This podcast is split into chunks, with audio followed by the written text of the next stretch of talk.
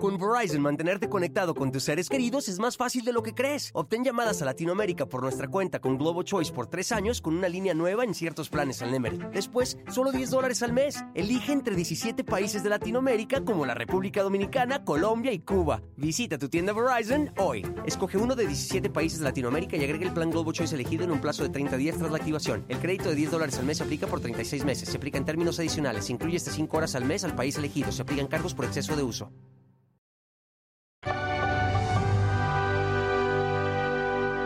¿Viste a don Damián? Voy a tener que ir a otro lado, lejos de aquí para vender mis verduras. Yo voy contigo. No quiero quedarme sola. Pues es mejor que te quedes sola. Ya ves que los juereños nunca han tenido respeto para nosotros. Nomás te ven y se aprovechan porque eres bonita. Y lo malo es que los juereños son los únicos que compran flores. No quiero quedarme sola. Si quieres, me lleno la cara de lodo, para que nadie se fije en mí y podamos ir juntos.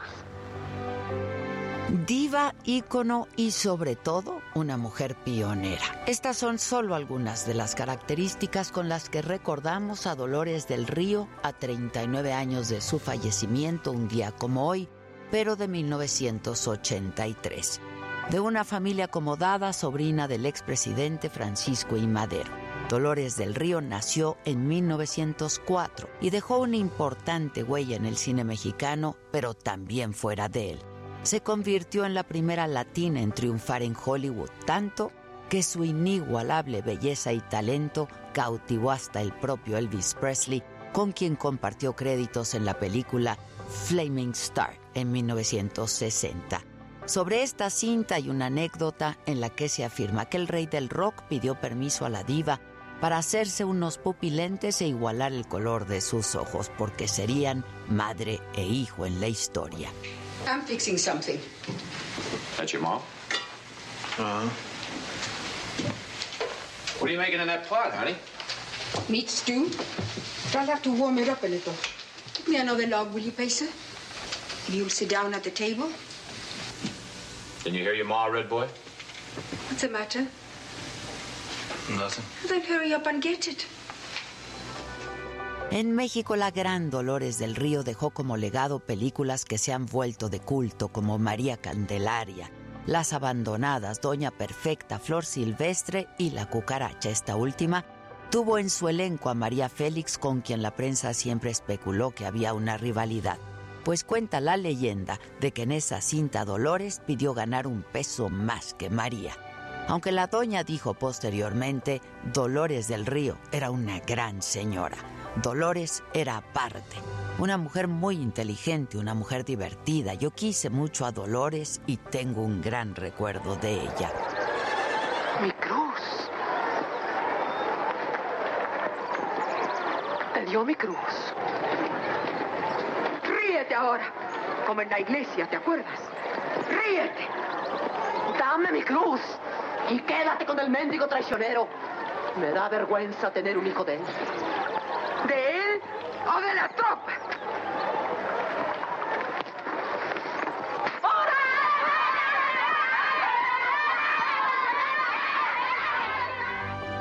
A lo largo de su carrera, Dolores del Río cosechó muchísimos premios como el Ariel, el Wampas Baby Stars en Estados Unidos, premios de la ANDA y hasta de la Organización de Estados Americanos, que la reconoció por su contribución a la cultura.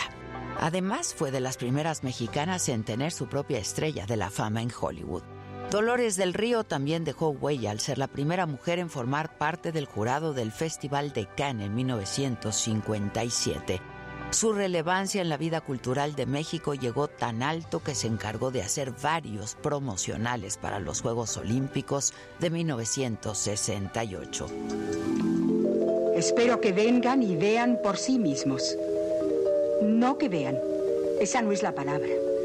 Vengan a sentir, tocar, gustar, a vivir la belleza de mi ciudad. No hay nada, nada que se parezca a mi México.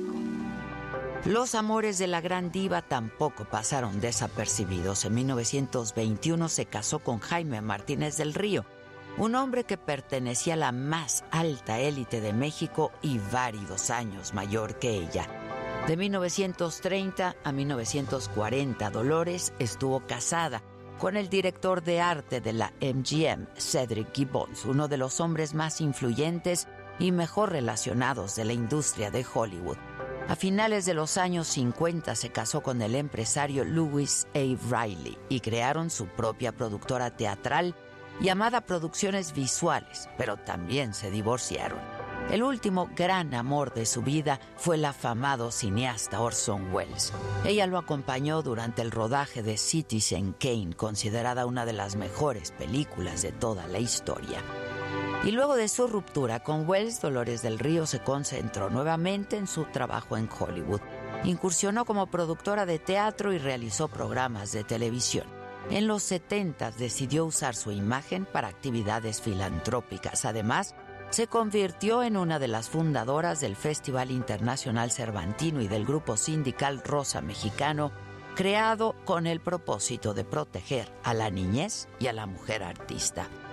En 1978 la actriz fue diagnosticada con osteomielitis y en 1981 con hepatitis B después de haber recibido una inyección de vitaminas contaminada. El 11 de abril de 1983 Dolores del Río falleció a los 78 años en Newport Beach, California. Se dice que el día en el que murió le había sido enviada una invitación para asistir a los premios Oscar. La diva fue cremada y sus cenizas fueron trasladadas de Estados Unidos a México, donde fueron colocadas en el Panteón Civil de Dolores, en la Rotonda de las Personas Ilustres en la Ciudad de México. Y aunque ya no está, sus películas, esas sí, y su carisma también, y su belleza quedaron inmortalizados.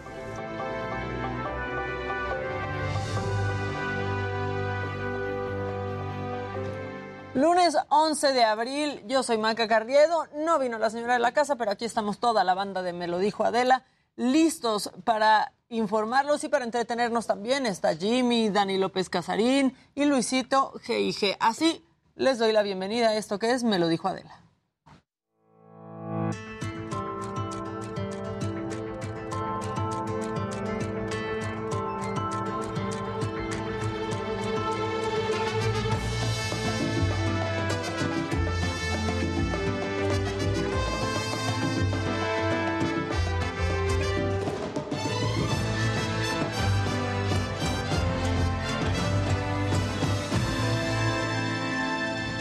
Arrancamos con la información de este lunes 11 de abril. Y es que ayer se realizó la primera consulta de revocación de mandato en la historia de nuestro país. En el último corte del cómputo de las actas, los datos son los siguientes. Votaron 16.410.101 personas, de las cuales el 91.87%, es decir, 15.077.277 personas avalaron que continúe el presidente en su cargo. Esta mañana el presidente calificó la jornada electoral como un éxito y la crónica de este día histórico es de Jessica Moguel.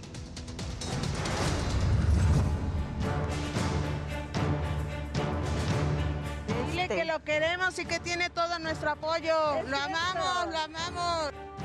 Una fiesta democrática para nuestro país el día de hoy. Que viva la democracia. La fiesta democrática empezó con retrasos de al menos 30 minutos. Después de las 8.30 de la mañana, las casillas de la zona de San Andrés Totoltepec, en la alcaldía Tlalpan, apenas comenzaban a abrir sus puertas.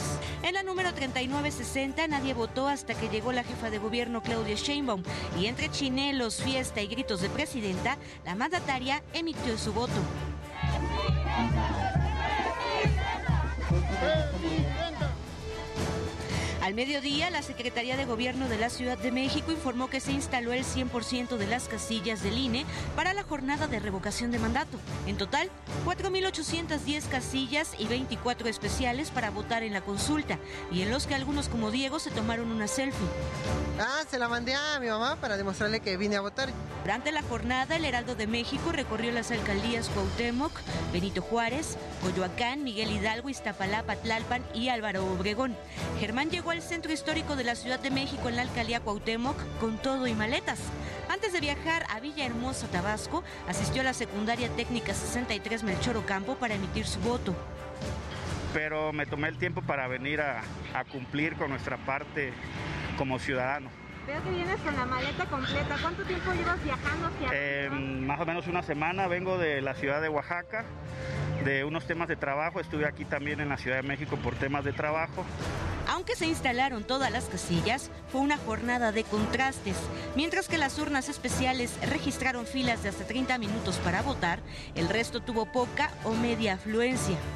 Ese fue el caso de la casilla ubicada en la Escuela República de la Gran Bretaña en la alcaldía Benito Juárez. Ahí, Mirna y Francisco dijeron que perdieron la confianza en el presidente. Yo estoy en contra del gobierno actual y para mí no era una opción no, no participar y no demostrar esto, porque hoy tenemos la herramienta de lograr que se le revoque el mandato, la participación o la finalización anticipada de su gobierno. Mientras tanto, en la alcaldía Coyoacán iniciaba una operación para llevar más votos a las urnas. En la avenida Canal de Miramontes, esquina Avenida Coxpa, estos ciclotaxis ofrecieron transporte gratuito del mercado Villacuapa a las urnas y de regreso. El transporte lo ofreció la cooperativa Ciclotaxis Aztecas del Bicentenario Ciudad de México, que en redes sociales ostenta que surgió del fideicomiso del Centro Histórico, la Secretaría del Trabajo y Fomento al Empleo, así como la Secretaría de Movilidad. Exactamente, es una cooperativa, ellos les pagan, les paga el gobierno. Y ese dinero es de lo que nosotros pagamos. Nosotros nos invitaron por parte de apoyar, sí. nuestro encargado. Su encargado los invitó. Nosotros, nosotros desconocemos quiénes son los, este, ahora sí que los encargados, bueno, los de la delegación más. Mientras que en la alcaldía Miguel Hidalgo, Iztapalapa y Álvaro Obregón, la afluencia de personas fluyó con normalidad. A las 6 de la tarde, las casillas cerraron sus puertas y en algunos casos hubo papeletas de sobra. Para me lo dijo Adela, Jessica Moguel, Heraldo Televisión. Y la participación en este ejercicio democrático fue de 17.67% del padrón electoral, que es de 92.823.000 ciudadanos. Y Amado Azueta tiene la información. A todas y a todos les pido que respeten las leyes, que no intervengan indebidamente en la decisión de la ciudadanía de ejercer o no un derecho constitucional. El llamado fue muy temprano, apenas iniciaba la consulta de revocación de mandato, pero fue un adelanto del intenso debate que duraría toda la tarde del domingo entre consejeros del INE y partidos políticos de Morena, PT y Verde Ecologista. No defraudó a usted a sus seguidores de Frena, de Sí por México, de Sociedad Civil, a sus patrones eh, Claudio X González. Este ejercicio, que debería ser netamente ciudadano, se ha convertido en un instrumento del poder para glorificar al poder. Esa conducta es muy alarmante porque ha cruzado una línea que nunca debe rebasarse en un Estado de derecho. A lo largo del día, el INE acusó a políticos de sabotear el proceso electoral y Morena y partidos aliados acusaban a los consejeros de no actuar a favor de México. Sistemáticamente se han opuesto a la soberanía popular. Usted tiene el triste privilegio de formar parte de una mayoría que también histórica, inéditamente, colocó a esta autoridad electoral que se debe a las y los ciudadanos en la incapacidad material y la imposibilidad material para poder cumplir con su trabajo. El enfrentamiento fue constante conforme avanzó la participación ciudadana y la apertura de casillas que alcanzó el 100% con 57.448 casillas instaladas y con ello estaba listo para recibir a 98.8 millones de votantes. Los consejeros electorales se mostraron satisfechos. La revocación de mandato, le pese a quien le pese y a pesar del boicot al que ha sido sometido esta autoridad, avanza y avanza bien. Durante el proceso no se instalaron 20 casillas en diferentes estados como Michoacán y Estado de México por conatos de violencia. En total se presentaron 17.041 incidentes, de ellos 133 por personas que presentaron propaganda en casillas, 154 personas que interfirieron y la instalación se prolongó en 111. También se denunciaron fake news de todo tipo, desde que no había boletas o que las casillas cerrarían temprano. La primera relacionada con que las casillas iban a cerrar a la una de la tarde, no es así, es completamente falso. En esta sesión se presentó una denuncia contra el dirigente nacional de Morena, Mario Delgado. El representante del PRD, Ángel Ávila, denunció que el líder morenista estaba haciendo acarreo de votantes y lo compartió en sus redes sociales. Ante toda acusación o señalamiento insistieron los consejeros electorales que estará en manos del Tribunal Electoral declarar la validez de la consulta de revocación de mandato y las sanciones para quienes no respetaron la ley. Finalmente, como estaba previsto a las 21.30 de la noche, se presentó el conteo preliminar de votos. 1.753 casillas, las cuales representan el 95.8 de la muestra total. Segundo, de los 300 estrados, estratos considerados para definir el diseño muestral, se contó con información de 300 estratos. Con la información recibida y con un nivel de confianza de al menos 95%, se estima lo siguiente. La participación ciudadana se encuentra entre el 17.0% y el 18.2%. El porcentaje de cada una de las opciones de respuesta de la revocación de mandato arroja los siguientes resultados. En relación con la respuesta que se le revoque el mandato por pérdida de la confianza al presidente de la República, eh, la participación, la votación se estima entre un límite inferior de 6.4% y 7.8% como límite superior. Respecto de la respuesta a la pregunta que sigue en la presidencia de la, República, el porcentaje de votación se encuentra entre un límite inferior de 90.3% y 91.9%. El Consejo General del INE dará una conferencia de prensa a las 13 horas de este lunes y más tarde se reunirá a las 8 de la noche para dar los resultados del cómputo final de la revocación de mandato. Para me lo dijo Adela, Amado Azueta, Heraldo Televisión. Y anoche el presidente Andrés Manuel López Obrador ofreció un mensaje sobre la consulta de revocación de mandato y esto es un fragmento de lo que dijo. Más de 15 millones de mexicanos están eh, contentos y quieren que yo continúe hasta septiembre del 2024. ¿Qué les puedo decir? Pues que amor con amor se paga, que nunca los voy a traicionar, nunca jamás voy a traicionar al pueblo de México. En otros temas, en la Ciudad de México inició la representación 179 de la Pasión de Cristo en Iztapalapa. Desde muy temprano, ayer, decenas de artesanos llenaron las calles de Palmas. La información es de Luis Pérez Curta. Este domingo, domingo de Ramos, se inició la representación 179 de la Pasión, Muerte y Resurrección de Jesús en Iztapalapa.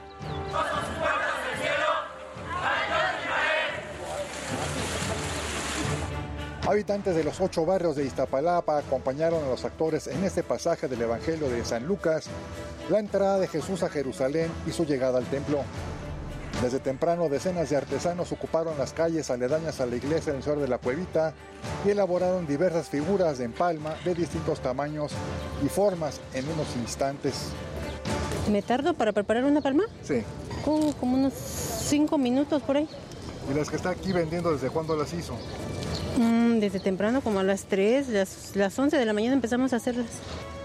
Posteriormente las llevaron a la iglesia donde fueron bendecidas por los sacerdotes. Gloria a ti, Señor Jesús. Como cada año, personas de todas las edades compraron palmas para llevarlas a su casa, pero antes las bendijeron los sacerdotes con agua bendita. Cada domingo de Ramos venir a comprar nuestra, nuestra palmita para ponerla en la protección en la casa para bendecirlos y ahora sí que la fe, la devoción, la devoción que tiene uno hacia, la, hacia Dios. Esta fecha es algo más que una celebración religiosa. El Domingo de Ramos va mencionando totalmente el, el momento en que el Señor entra al templo, esa victoria del amor, sí, del amor, de los milagros, del encuentro, ¿no? Y esa es la, victoria que, el Señor nos hace de la invitación total de nuestra conversión. El Via Cruces de Iztapalapa se realizó por primera vez en 1843 en agradecimiento al señor de la Cuevita por haber librado a sus habitantes de una epidemia de cólera. Desde entonces y hasta la actualidad, la tradición no ha parado, aún en tiempos complicados como los vividos por la pandemia por COVID. Con imágenes de Susana Montes de Oca, para me lo dijo Adela, Luis Pérez Curtat, era lo televisión. Y también inició el operativo Semana Santa 2022 en la Ciudad de México. El objetivo es bajar el índice de mortalidad en las carreteras y autopistas y Mario Miranda tiene los detalles. Con el objetivo de reducir las cifras de mortalidad en las carreteras y autopistas, dio inicio el operativo Semana Santa Blanca 2022, donde participan elementos de la Guardia Nacional, Secretaría de Seguridad Ciudadana, Cruz Roja, Capufe, Protección Civil y Bomberos de la Ciudad de México.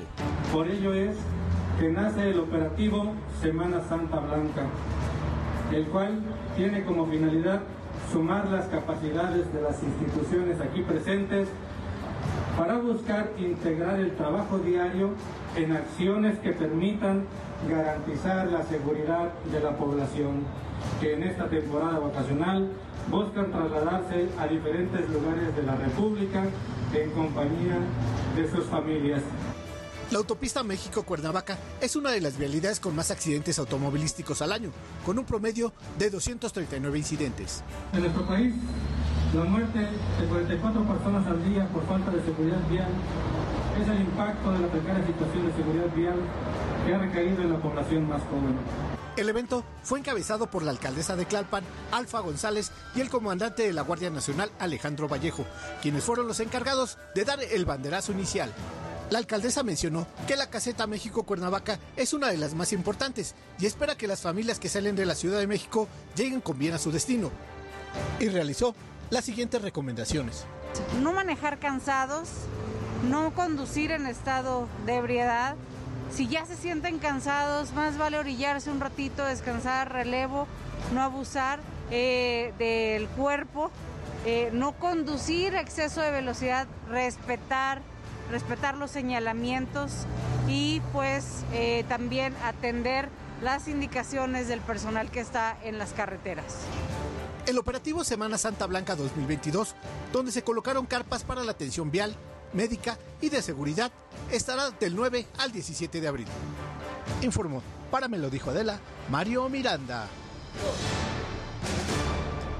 Y cambiando de tema, la montaña rusa de Chapultepec pues ya comenzó a ser desmantelada. Con ella se van 58 años de historia y yo creo que todos, todos los capitalinos tenemos una historia en la feria de Chapultepec y también algunos que vienen de fuera. Israel Lorenzana tiene todos los detalles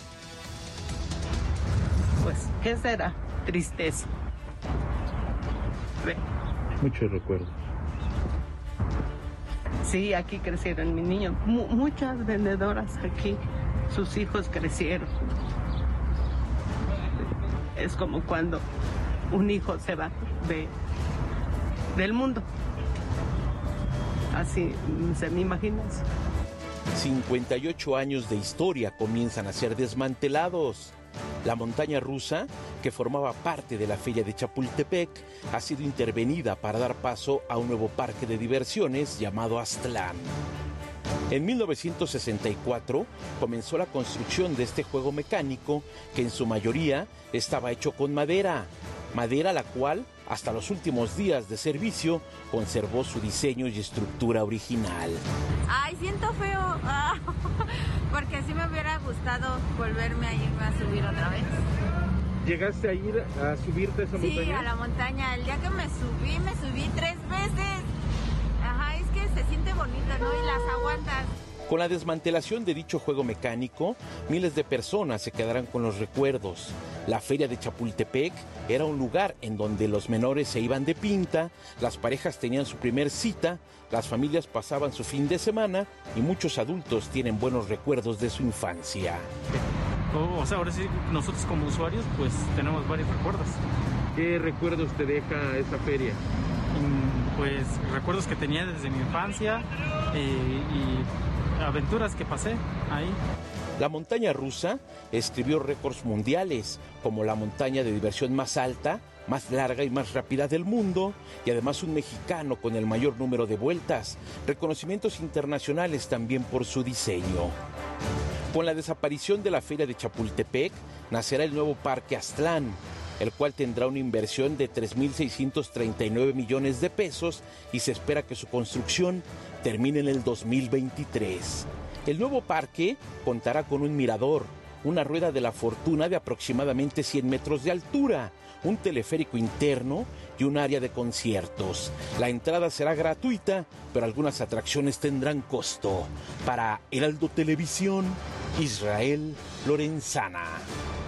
Bueno, la señora sí estaba, este, creo que muy, muy afectada. Eh, y cambiando otra vez de tema, vámonos al día 47 de la guerra y es que Rusia reforzó su ofensiva en Donetsk. Los enfrentamientos con tropas ucranianas provocaron la destrucción de tanques, vehículos y equipos de artillería de Moscú, mientras que en Mariupol las fuerzas rusas siguen ganando terreno. Y anoche el presidente de Ucrania, Volodymyr Zelensky, llamó a la gente a que se prepare para más operaciones en el este del país. Detalló que Moscú podría utilizar más misiles en su contra y alertó que deben de estar preparados para responder.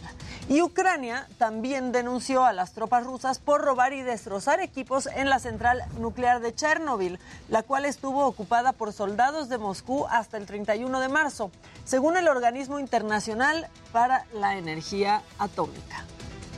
Y por último, Irina Bereshchuk, eh, viceprimer ministra de Ucrania, informó que los corredores humanitarios permitieron rescatar a 2.824 personas de Mariupol y otras ciudades del sureste en las últimas 24 horas. De ellas, 2.622 salieron en autobuses y vehículos propios. La funcionaria dijo que la salida de estos civiles es una buena noticia.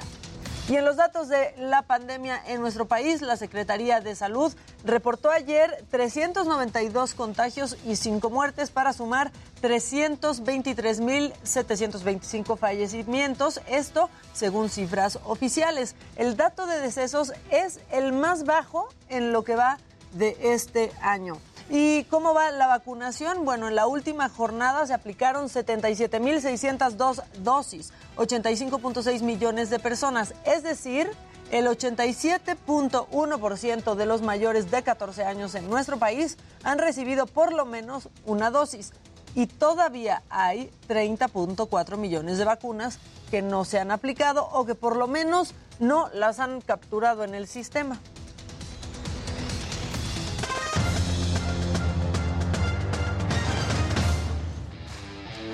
Maquita, ¿cómo estás? Qué gusto saludarte. Bueno, pues Checo Pérez consiguió su primer podio de la temporada al llegar en segundo lugar en el Gran Premio de Australia. Lo hace bien por parte de Red Bull, no así su coequipero, pero estaremos platicando más adelante qué sucedió. Mientras tanto, bueno, la policía investiga allá en Inglaterra a Cristiano Ronaldo por su actitud con un niño tras la derrota del Manchester United, donde, bueno, sale lastimado, le pega en la mano a este joven de 14 años, rompe su celular Inmediatamente, o bueno, no inmediatamente, tiempo después, unos minutos después, saldría Cristiano Ronaldo a ofrecer disculpas, pero este tema ya está trayendo consecuencias, deja de ser el embajador de Save the Children.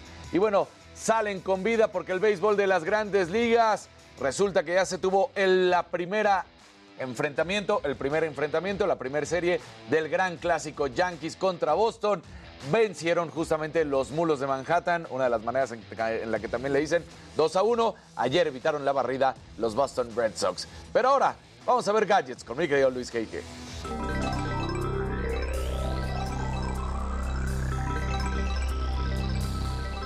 Muy buenos días y bueno, un informe de The Washington Post señala que los empleados de Twitter temen que Elon Musk influye en decisiones que podrían hacer que la red social pues eh, esté generando acoso y desinformación. Todo un chisme ahí en Silicon Valley, así que les estaré contando. Y bueno, un informe también publicado por el proveedor de pagos globales checkout.com dice que el 40% de las personas entre 18 y 35 años planea pagar bienes y servicios con criptomonedas. Esto en este mismo año, así que viene fuerte. Finalmente, una historia padrísima. Una abuelita de 85 años se convirtió en la sensación de aplicaciones como Bumble y Tinder La verdad es que, pues sí, está cambiando la manera de ver este tipo de plataformas, sobre todo para los baby boomers. También les voy a contar esta historia. Pero bueno, estimado Jimmy, ¿tú a quién traes entre piernas?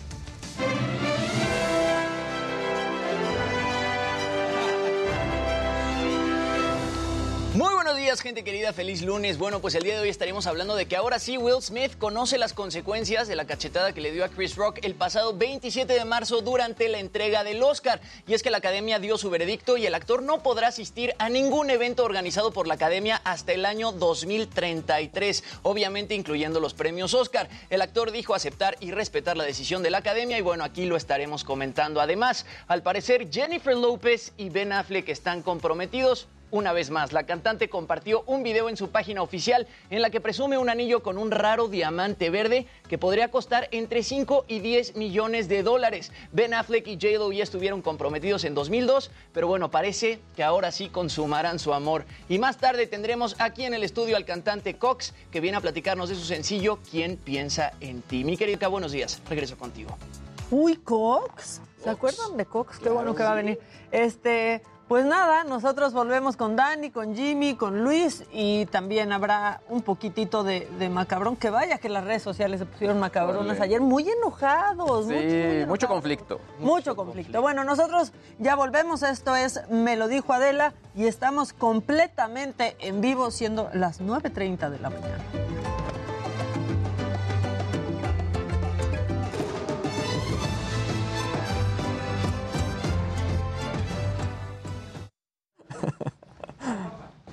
Hoy que hoy es cumpleaños de Ángelo Mellotl Torres, que nos sigue aquí en el chat. Que siempre ¿Es nos escribe. le van a Que cantar? Que le cantamos las mañanitas. Venga, pero un happy birthday, ¿no? Ya es- hace mucho que no cantamos. Venga, happy birthday. Ok. Y dice. Happy birthday to you. Happy birthday to you. Happy birthday, oh angel. Angel. Happy birthday to you. Que cumplas muchos años más, querido. Bravo. Eh, ¿Qué pasó, Maca? ¿Fuiste a ¿Qué onda, España? ¿Por qué? ¿Hablé como española? Se me salió... Fuiste a España, tía. Se me salió, perdónenme. Hola Maribel, buenos días, ¿cómo estás? Hola Artemisa. Em, Cox, yo lo vi en Rocotitlán hace mil años. mil No, y, y luego sacó el como el cover de Hoy para mí es un día especial. puede ser mi gran noche. Exactamente. Tan, tan, tan. ¡Viva AMLO, aunque les arda a los de la saga! Órale. No nos arde. No, si yo hasta ayer dije que a medio sexenio sacó más votos que Anaya y Midi, entonces ya me empezaron a decir, pincha Chaira, no compares. Oigan, es un tweet. Tuit. También dije que votaron más por Chío de Big Brother. Sí, sí leí Y eso que, que costaba votar. Hola Lucía, buenos días. Miren, amigos, ya subió su foto a Instagram Luis G. arrobándonos con su carita toda preciosa. Claro. Su selfie diaria. Exacto, mi selfie diaria. Que voy, voy a hacer la, un plano secuencia de, cuando, de cuando cumplamos el año. Ándale. Exacto. Ya falta nada, güey. Ya, ya, ya. Vamos a 11. ¿Cuándo es 19? 19 es la próxima semana. Ya la próxima. Ya, ya. A ver. 19 es martes de la próxima semana. Muchas gracias, Hola, Orlando. Buen día, equipo. Besos desde San Miguel de Allende. ¿Cómo está San Miguel de Allende? Atascado. Todo está atascado y la ciudad no está tan vacía. No. Pues Ya yo sí me un poquito mejor. Bueno, yo llegué bastante rápido hoy. como estaba obviamente el viernes, que todo el mundo estaba saliendo. Ah, obvio, jueves, claro. sí. Pero no se han ido tanto. pero no. No se han ido tanto como deberían. Váyanse. Ya lo entendió que... Dicen, Maca tiene cierto parecido con la abuelita de Tinder. Yo les acababa de decir Eso que era yo. Me alegran los días desde Madrid. Ah, mira, ahí está Orlando. Hola Vivian, bien. buenos días. Te amamos a ti también. Más tardaron en contar los votos de Alfredo Adame. Luisbeth nos pregunta, pues mi papá y mi tío sí fueron a votar por aquello de su pensión, pero ninguno de ellos votó por él hace tres años. ¿Qué opinan? Pues, Pues- adelante, qué bueno que ejercieron su... A ver, es que yo les voy a decir algo. Se las adelantaron con alevosía y ventaja.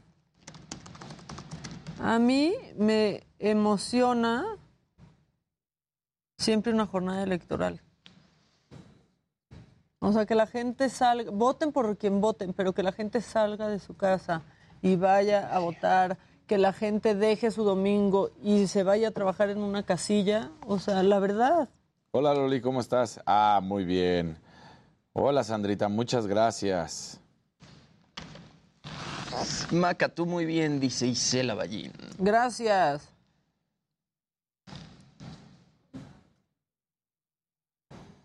Eh, um, A ver, me meto. San Miguel con mucho calor, dice Isela. Que si Daddy Yankee viene a Veracruz. Sí, viene a Veracruz, viene a Cancún y viene a Tijuana. Anunció tres Antes fechas extras. Daddy Yankee. Daddy Yankee, Este- su gasolina. Alessandro dice que está horrible San Miguel en estos días. Bueno, es que yo, yo pienso, la gente que vive en el centro en San Miguel en vacaciones ha de odiar a Sí. estar ahí.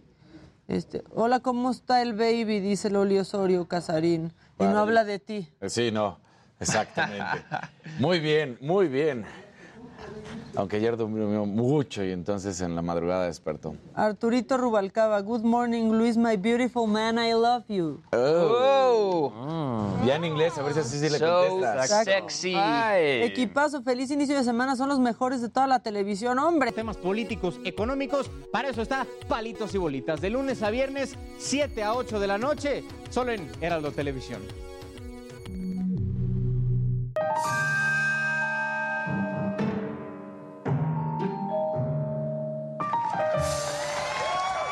Compañeros, es lunes. El lunes necesitamos esta, esta energía porque los veo muy Venga, Maquita, venga. aplatanados. Nos Apla- veo, nos veo aplatanados. Así que vamos a tener buena actitud, más o menos así.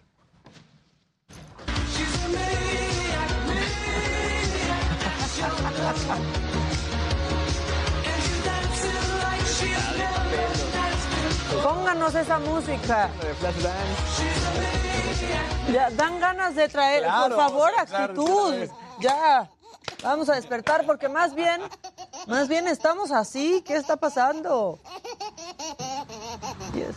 Ah, pues Ahí sí. estamos. Pues sí.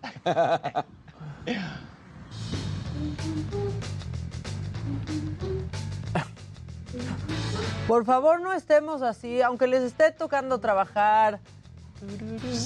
Sea como sea, vamos a tener la actitud. Necesitamos un baño así, ¿no? pero de café en café.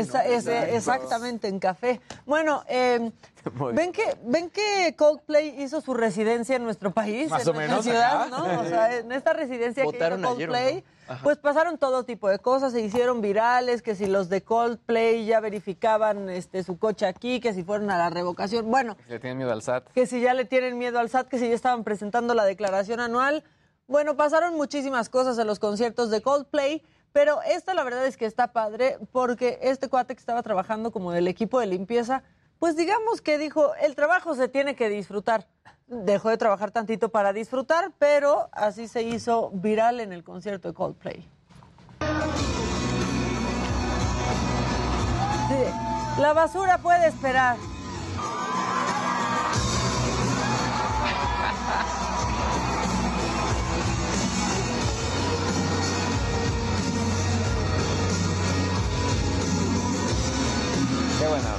Está buenísimo. Está muy buena onda, la verdad.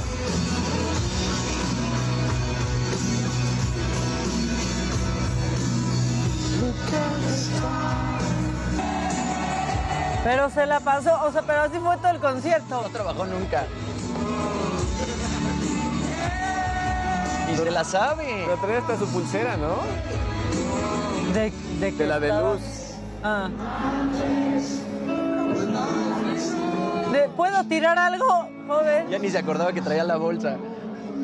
La verdad, que la neta, se haya terminado y no como la tranza que Sí, hizo la chava esa, ¿no? La de Monterrey. La de Monterrey. Pero la neta, ¿no? O sea, ya si vas a, limpiar el tiradero de todos, pues disfruta concierto. exacto. O sea, porque seguro este chavo salió al otro día a las Exacto. 11 de la mañana, como decían, ¿no? Es que es No contagiosa la esa vibra de. Coldplay. A mí nadie me creía, pero fue, fue Alex, fue Josué, fueron varios de aquí. ¿Y, y son felices ahorita, más que ¿Siguen siendo felices? Muy bien, Yeah. pues, muy bien por Coldplay. Este, ¿cuán- ya solo le quedan 25 conciertos en la Ciudad de México. O sea, parecía el día de la marmota, se los juro. Cada vez que me despertaba, alguien había ido a ver a Coldplay. alguien había ido. Bueno, eh, si ustedes, compañeros, no lo digo por nadie en especial, pero si necesitan una buena limpieza dental, quizás deban de ir a bucear. Vean este camaroncito. Ah. Permítanme. ¡Órale! Y yo, yo entraría en pánico, Sí, sí, sinceramente, ¿eh? claro, Imagínate. Pero miren, ahí le está sacando que el taco de hace una semana, así. Pero vea, o sea, sí está haciendo la chamba, ¿eh? ¿Cuál hilo dental? o- Qué valiente el camarón, ¿no? Sí, o sea, yo hay unas donde sí no le entraría.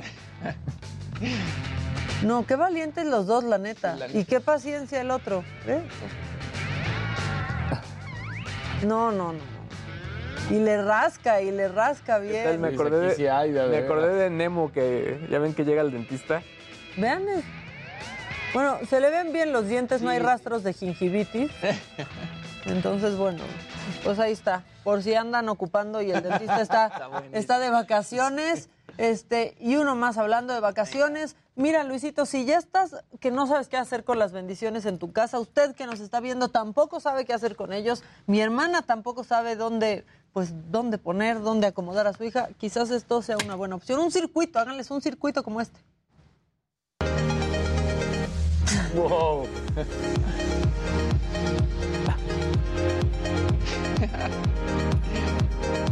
Ándele.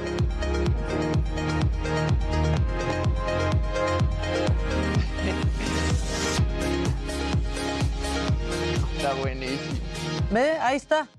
Hoy, hoy llega a tu casa a colgar algo. una vez. Igual funciona y hasta el le entra. amarra una dona. Me estaba confesando su desesperación hace Exacto. ratito, Sí. querido Luis. Exacto. No desesperación, pero pues son dos semanas de vacaciones a fin de cuentas. su papá los ama. Es un rato. Solo no sabe qué hacer con ustedes. Exacto.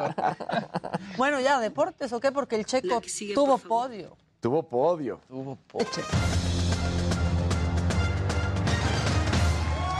Maquita, ¿cómo estás? Qué gusto saludarte. Feliz de ver tu hermosa carita. Ay, Casarín. muchísimas gracias. Yo disfrutaba a través de ti viendo cómo estabas de vacaciones. Dije, ay, qué rico. Aunque haya sido un viajecito express, ¿no? Pero 48 horas, 48 fíjate. horas. Sí, sí, sí. Pero dices, bueno, pues yo cuidando bebé, dices, ay, qué bien se la pasa mi Sí, amiga. cuidando bebé hasta 24 horas, ¿verdad? Le ayudan a uno.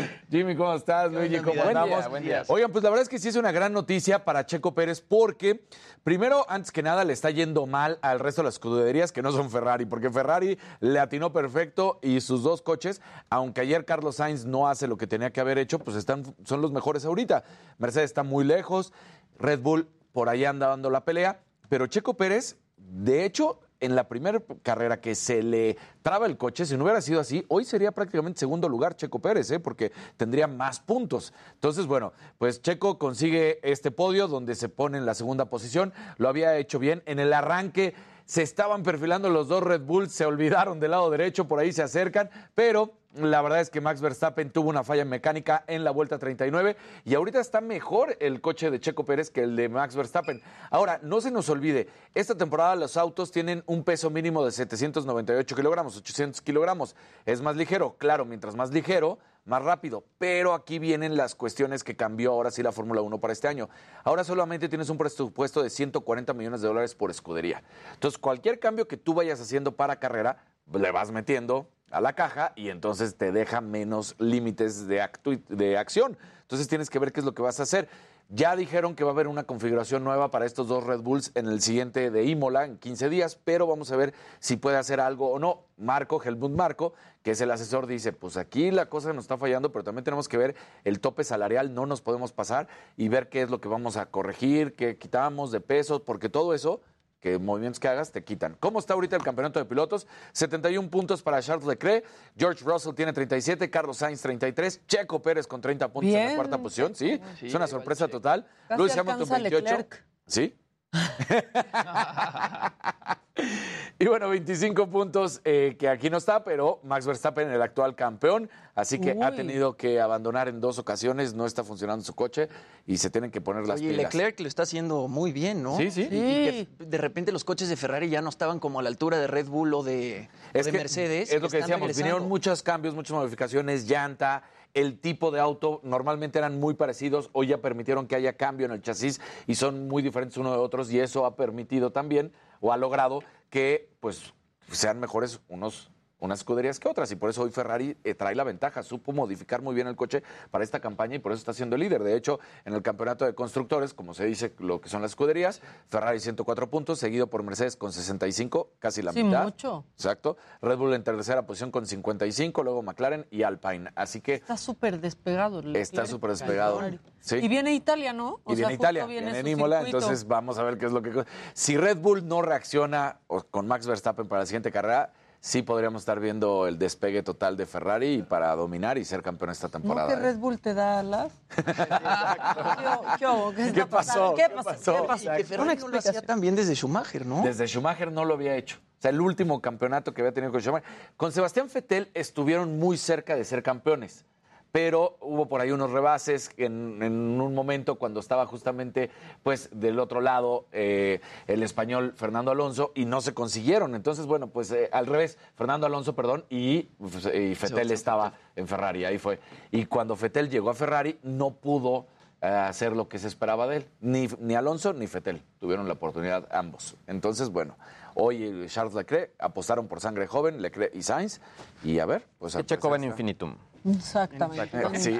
Oigan, y bueno, para todos los no seguidores de las Chivas, no están tan contentos porque, aunque todos dicen que juega espectacular, pues no, no tienen los puntos necesarios, les empatan y ahora hasta se pelean en los compañeros. Resulta que el Pollo Briseño y el Chino Huerta, bueno, pues eh, se molestaron porque viene el empate del equipo del Toluca y bueno, pues le da un zape el Pollo Briseño a Huerta, Huerta le regresa, ahí está, le regresa el empujón, se van diciendo, los tienen que separar y decirles qué pasa. Bueno, pues qué pasa, que descuidaron la marca y por eso cayó el empate de Leo Fernández. Entonces, pues así como que muy unidos el grupo que tanto presumían, eh, no. parece, ¿eh?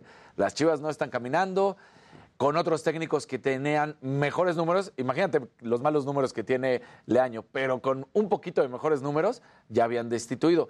Yo no estoy diciendo que siempre hay que estar corriendo técnicos, pero pues si el equipo no funciona hay que empezar a analizar qué es Hay lo que, que... hay que Sí, o estar sea, corriendo técnicos.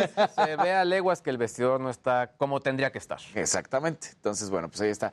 Y esta sí, Maquita, al puro estilo del macabrón. CR7 lo golpearon en, en, la pierna, en la pantorrilla, y entonces venía muy molesto, se ve bajado la calceta para que se vea la sangre, y entonces, pues un niño que había estado viendo el partido, que fue contra el Everton, que perdieron 1 por 0, un jovencito de 14 años, que ya la mamá salió a decir que tenía autismo, que, que eso se está investigando para ver si es cierto o no, pues estar grabando a todos mientras están saliendo, y resulta que da un manotazo, le pega justo en la mano, se cae el celular, ahí está, el celular se rompe, y bueno, ¿qué está pasando? Pues de entrada ya dejó de Ah, ser. Y no se alcanza a ver tanto. Sí, no se Sí, no. alcanza a ver bien. Ah, Hay otra imagen que ahorita la, la ponemos. Este, se ve cómo da el manotazo. Ahí Pero está le el da durísimo. Sí, y entonces de hecho luego sacan una foto de la mano. La mano se ve que está, pues, con un pequeño hematoma. Y ya luego Cristiano Ronaldo también salió a disculparse, puso en sus redes. Eh, manejar los sentimientos que están a flor de piel cuando viene una derrota no es fácil. Sin embargo, y me parece que son buenas palabras, sí, pero- Dice, sin embargo, esto no excusa ni mi comportamiento ni el de ninguna. Tenemos que ser mejores personas. Y a modo de una disculpa, si el joven acepta, lo invito al siguiente partido del Manchester United para que venga a estar presente. Ahí está el hematoma con la mano del jovencito de, de 14 años. Ay, oye, no, pero ¿cómo? O sea, ahí nomás se ve como un manotazo. ¿En qué momento le sacó un como un moretón? moretón. Exacto. ¿Sí se ve medio moretón o tenía frío el niño? O sea, y- Es que estuvo jugando manitas calientes. O sea, la, la mamá dice, y aquí estaría lo grave, ¿no? Porque también, pues es hasta maltrato de un menor. Por eso la policía No, está cañón. se Sí, metió. Porque a ver, dijo, ahí hay otra. Ahí, ahí está el video, ahí se ve claro, ahí está como está re- mostrando la sangre y en esta sí se ve. ah, no, el sí está fuerte. Y ese es el jovencito de 14, el que voltea, si le podemos poner pausa después del, del golpe, vamos a ver que voltea la cara, ese está en la parte de abajo, al lado de la chamarra amarilla, y ahí está el jovencito, es el que lo está grabando, ahí da el manotazo, y esa cabeza va a girar tantito, ahí está, Ahí es él. ese chavito es. Entonces, pues es... Chale. Como que vio a Will Smith en los Oscars. El, el- el otro como que volteó emocionado de me pegó Cristiano, ¿no? Sí, entonces, Oye. pues, la mamá sale a decir que el niño con este autismo que ahora tiene miedo de regresar a un partido, al que sea, dice no quiero volver a ir a un niño tiene partido. autismo, es que Es lo que dice la mamá. Entonces también dicen, vamos a investigar que todo sea correcto y que no la mamá esté tratando de pues, sacar Sí, un de sacar beneficio de esto. de. Pero igual lo van a tener que castigar. Claro, ¿no? claro. Ahorita Cristiano dice Manchester United que le da la carta de libertad. Dice, al terminar nos falta un contrato, un año de contrato contigo. Si te quieres ir, no tenemos ningún problema, no nos oponemos. Adelante, te puedes ir. Entonces, a partir de esto, a partir de esto. Entonces, no lo están corriendo porque tienen contrato, pero le dieron su carta de libertad para en el verano decirle, si te quieres ir, cambiando de aires, adelante. 37 años, tiene mucho fútbol, yo creo. Es el primer error que le vemos a Cristiano Ronaldo. No lo estoy condonando, pero no es una persona que constantemente tenga pues situaciones de, esta, de este calibre. De hecho, todo lo contrario. Siempre está a favor de apoyar a los jóvenes, a personas, a cualquiera que necesite. Entonces, pues sí, se equivocó, ofreció disculpas y vamos a ver qué es lo que sucede. Por momentos ya Save the Children dijo que van a poner en pausa que sea un spokesperson porque ya dijeron ahorita no podemos mantener y vamos a ver qué sucede con las investigaciones con Cristiano Ronaldo. y que responda a la familia del niño a ver Y si responda quieren ir al partido. Exactamente. Que quizás sí, ¿no? Pues yo creo que sí, igual y sí. Digo, Cristiano reaccionó rápido, no, no se tardó. O sea, sí Mm. escribió y dijo una disculpa. No es la manera de, de actuar. Y vas enojado que te aguanten en tu casa, Cristiano. Sí, Y que lo graben para el reality de tu esposa. Así nos enteramos más. Bueno, ¿quién va? ¿Quién va? Es la ruleta, la ruleta de la información.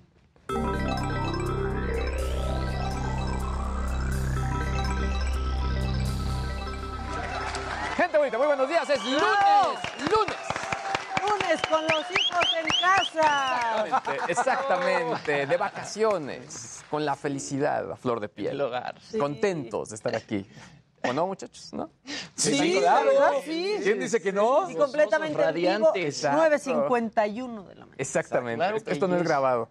No, no, no, ni las risas son grabadas. Ni las risas son grabadas. No, no, no. Oigan, los que sí no tienen ya risas son los de Twitter, ¿eh? O sea, sí están. O sea, es un chismarajo lo que está ocurriendo en este momento.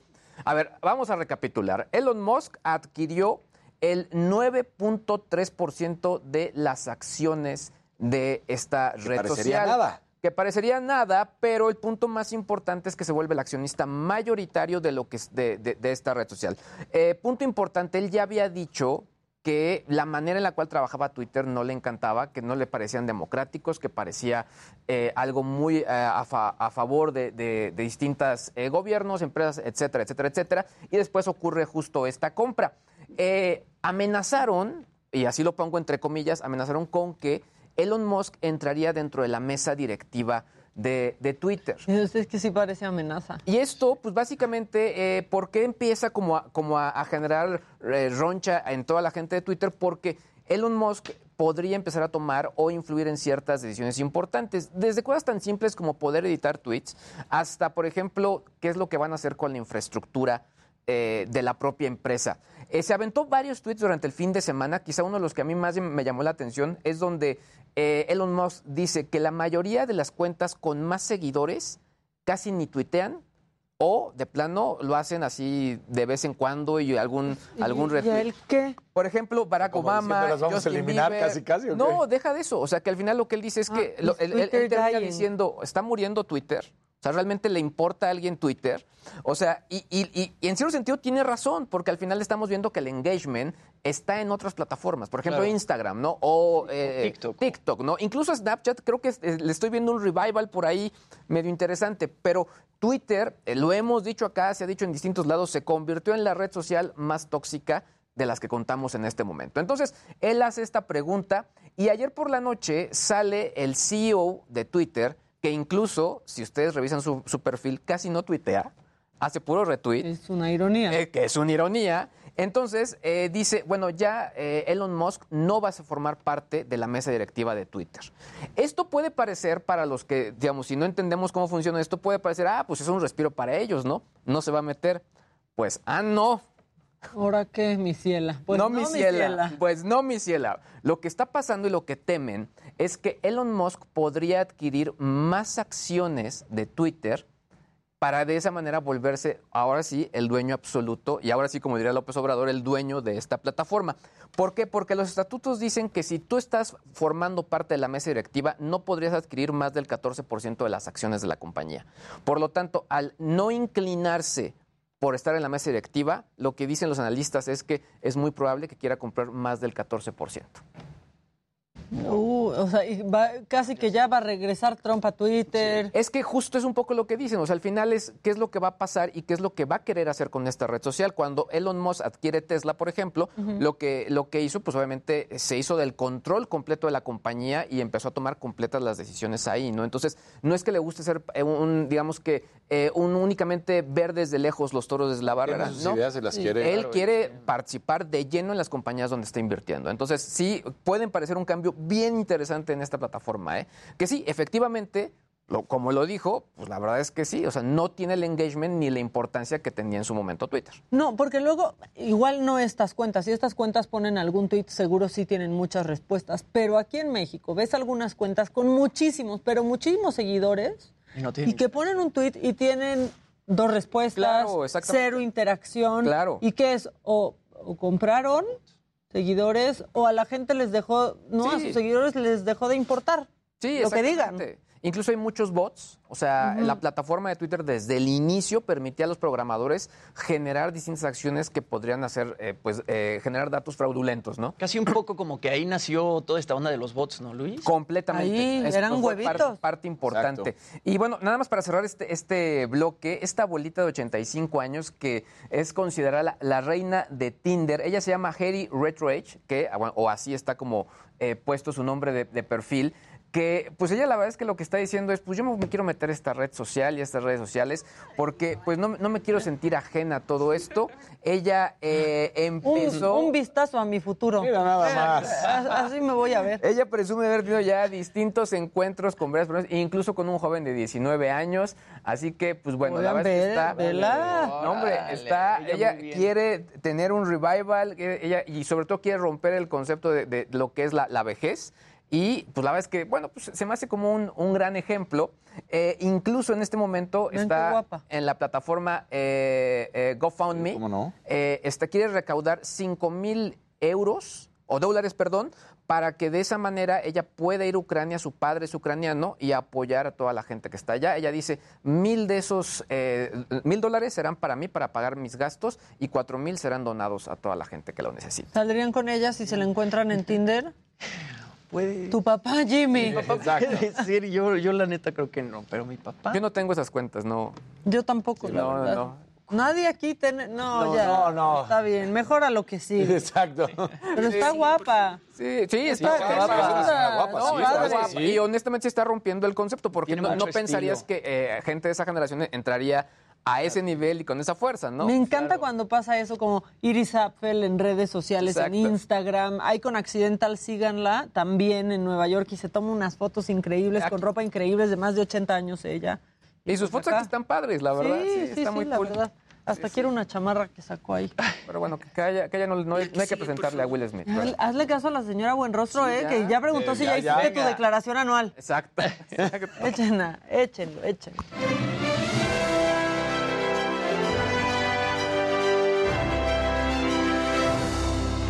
Muy buenos días, gente querida. Buenos días, Luisito. Buenos días, Dani. Buenos días, Maquita. Un placer Buenos estar de regreso aquí Otra con vez. Oigan, bueno, pues ya hay consecuencias para este tema de Will Smith. Ya lo comentamos aquí demasiado, ¿no? Es un tema que se ha tocado muchísimo. Pero bueno, eh, acerca de lo que hizo Will Smith en la premiación de los Oscars el 27 de marzo con ese cachetadón este, contra Chris Rock, la Academia de las Artes y las Ciencias Cinematográficas ya dio su veredicto. Y bueno, la próxima vez que Will Smith va a tener permiso de presentarse a una ceremonia de los Oscars va a ser en 2033. Le prohibieron asistir durante 10 años, no nada más a la entrega del Oscar, sino a todos los eventos que organice la Academia. El comunicado justamente de la Academia dice, la Junta ha decidido por un periodo de 10 años a partir del 8 de abril de 2022 que al señor Smith no se le permitirá asistir a ningún evento o programa de la Academia en persona o virtualmente, incluidos entre otros los premios de la Academia. Pero ni siquiera se sabe si iban a seguir los Óscares o no. Son bien criticados. Y además. Digo, cada vez los Óscares van peor, Ajá. entonces... Y aquí al 2033 igual vuelve a estar este, nominado Will Smith. O sea, ¿cuál fue la última? A ver, y la, Igual no le afecta tanto. y- exacto, y la cosa es que Will Smith puede seguir actuando, puede seguir, este, lo pueden seguir nominando al Oscar, él puede seguir ganando Oscars, lo único que no puede hacer es ir a, la, la premiación. O sea, ¿qué castigo es ese? Que como dice Daniel, Lo cada vez que la quisieras premiación no está peor. Pero, pero al final creo que, o sea, sí, o sea, quizá no, no es tanto, pero el tema es que en este momento Will Smith tiene una crisis fuertísima Claro. de imagen. O sea, ya perdió muchísimos contratos en todas las plataformas. Sobre todo, ese es el, el gran castigo para Will Smith. O sea, la academia, ok, lo banea 10 años de los premios Oscar, no va a poder seguir yendo a los after parties, va a poder seguir siendo nominado, podría ganar otro Oscar, Sigue pero, rapeando, feliz de la vida. pero la gran, el gran castigo realmente se lo están dando las plataformas de streaming y las casas productoras. Y la sociedad. Y la Es que sociedad. exacto, es que es, es muy similar incluso a lo de los influencers verdes. Y que sigue O sea, casado no son con los 10 Jada. mil pesos, son que es sigue el, el- casado. el- el que- el estigma que en este momento trae. Claro. Oye, pero Ahora, salió Jada a criticarlo también, Exacto, ¿no? sí, o lo sea, dices, exacto. ¿qué onda? Lo hablábamos el Sí, viernes. no, Jada ya, ya. dijo, yo no quería un tipo de reacción como la que tuvo Will Smith Sí. para defenderme ese día. No, y que el Entonces- novio de Jada va a salir también a, A publicar un- publicar la, la- su- la historia. Bueno, no es un novio, güey, con, con el El que tuvo novio ese de Jada, amorío, ¿qué está pasando? Hay que llevarlos a caso cerrado. me cae.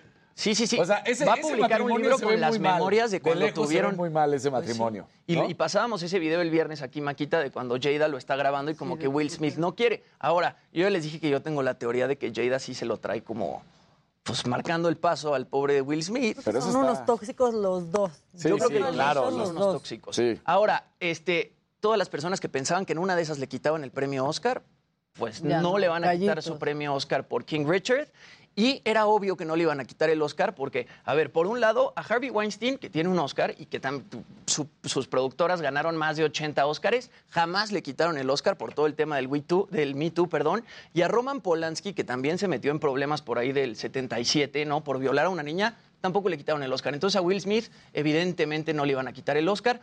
Ahora, pues, Bueno, pero si queremos cambios, por ahí ten- pudieron haber empezado, porque si siempre volteamos al pasado y decir, bueno, no sucedió en ese momento, No, pues igual y ahora acá- era. Están arcaicos. Sí. arcaicos. sí, sí. Bueno, in- interesante que ponen en el comunicado eh, una disculpa al público porque no supieron cómo reaccionar. Sí. Y es que, a ver, yo creo que sí, nadie tenía como de, ¿qué pasa si un actor golpea a otro en el escenario? Pues no, o sea, no les Claro. pasaba ni por la mente Ahora, y por ende no claro. tenían un Protocolo. van a, un tener protocolo. Que, van a tener que emitir un reglamento como ya claro después de que pasó algo así. También en ese comunicado le agradecían a Chris Rock de alguna forma Por- no haberse defendido o no haber hecho más escándalo durante Y sentí que ese de párrafo cachetada. lo redactaron los abogados de Chris Rock. Sí, claro. En donde lo dejan como un caballero, porque aparte así reaccionó después de haber hecho su La también. Y yo había leído- Después de haber hecho su put down comedy. Yo leí, este, no sé si sea cierto o no, pero yo leí que Chris Rock sufre de algún trastorno y que entonces, de hecho, él ni siquiera entendía lo que venía pasando cuando, cuando venía Will Smith a pegarle. Creo que nadie que- entendió. Que, que hasta el mismo. Entonces no, pero yo que- tengo el trastorno también. Pero que eso Sí, está. no- No, no pero que lo, has- lo- lo ha dado a conocer Chris Rock. O sea, eso es lo que te digo que yo leí. No sé si sea. Por eso ni estoy. Pero. Bueno.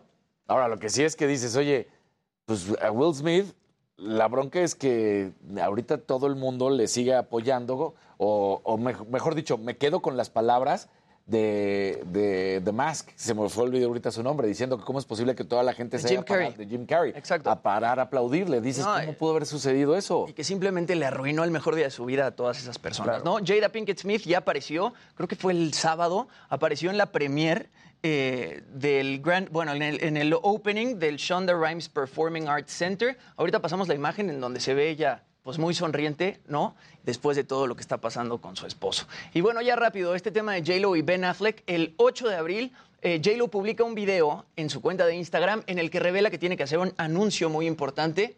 Aquí la vemos, este, hablando de eso. Um, so if you're not part of my inner circle, uh, you have to go to onthejlo.com to hear this one. Uh, I don't know if you guys know ya no es noticia que enseñe el anillo J-Lo, ¿no? No. O sea, se ha comprometido muchas veces. And, um, this one's definitely on the J. A mí lo que no me gusta es cómo lo hace aquí, como una forma de ganar publicidad, porque Claro. de ahí te manda a su sitio si quieres ver el anillo. Luego publica otro video en donde enseña ahora sí por fin la joya, que es un diamante verde, como muy extraño. Lo Ese es el video que pudo ver la gente que se metió a onthejlo.com, que es esta página de fans. A ver si podemos repetir el video para que se vea No la- este, el anillo. no la vayan a, denunciar en Profeco por este publicidad engañosa, ¿no? exacto. Si quieres ver mi anillo y ya el Oye, compromisos, pero ¿cuántos Ay, canijo. Ahí se ve el anillo. Dicen que es un diamante verde bastante extraño. Es verde porque es el color favorito de J-Lo y ella misma dice que es un color que le ha traído muy buena fortuna a su vida. Y según Mike Freed, que es el CEO de Diamond Pro, él estaba atónito por el diamante verde y dicen que cuesta entre 5 y 10 millones de dólares. Ahorita que regresemos hice una listita de todos los anillos que le han dado a J-Lo porque pues es una fortuna los seis anillos de compromiso que le han dado a J-Lo, todos son carísimos. Este último es mucho más caro que el que le dio Ben Affleck en 2002. Ese costaba entre 1.5 y 2.1 millones. Anillo por anillo. Anillo por anillo. Tiene más, el anillo más grande que nunca. Sí. sí. J-Lo. No, Compromiso, claro. Ahora. Perdón que los interrumpa, pero vamos a ir un corte y al volver, evidentemente, tendremos el reporte de la mañanera, todo lo que dijo el presidente después de la consulta popular del fin de semana y mucho, pero mucho más. Y vamos a tener música, porque es lunes y hay que levantar el evento. Ya volvemos.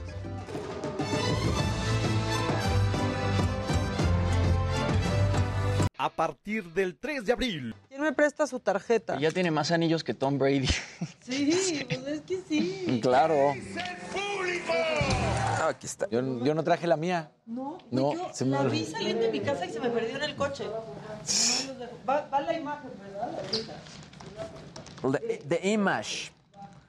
Va otro capítulo del documental de, de la serie de documentales de Chalini. Tras.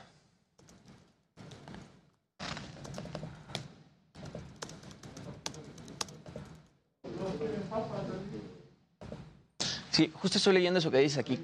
Casarín dice el trastorno de Chris Rock que explica su reacción tras ser abofeteado por Will Smith. El humorista develó que padece un trastorno mental que le impide comprender la comunicación no verbal, motivo por el que no sabe interpretar correctamente los signos o gestos no verbales. Es lo que te digo, o sea, está raro. Que, cuando él ve venir a Will Smith, que igual y otra persona, algún otro presentador se hubiera echado para atrás, para atrás, para atrás diciendo este bien agresivo y que no entendió el comportamiento, el lenguaje no verbal. Entonces que por eso se esperó y dijo, ok, ok. Y que nunca entendió pues más bien estaba pasando. Es lo que dicen. Es que en ese contexto jamás pensarías que alguien se va a a pegar. Sí, o sea, igual y no necesitas tener un trastorno, igual y tú también que no tienes un trastorno, pues estás ahí parado y de repente Sí dices, ay, cabrón. ¿A qué viene? Claro.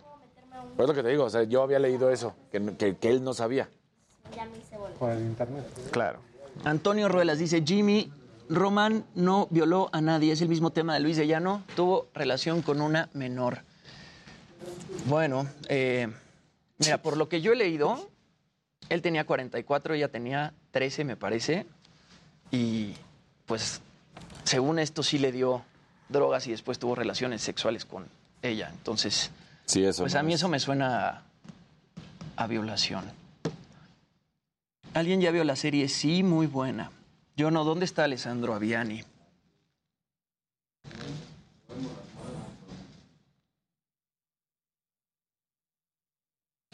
Voy por agüita para mi tecito.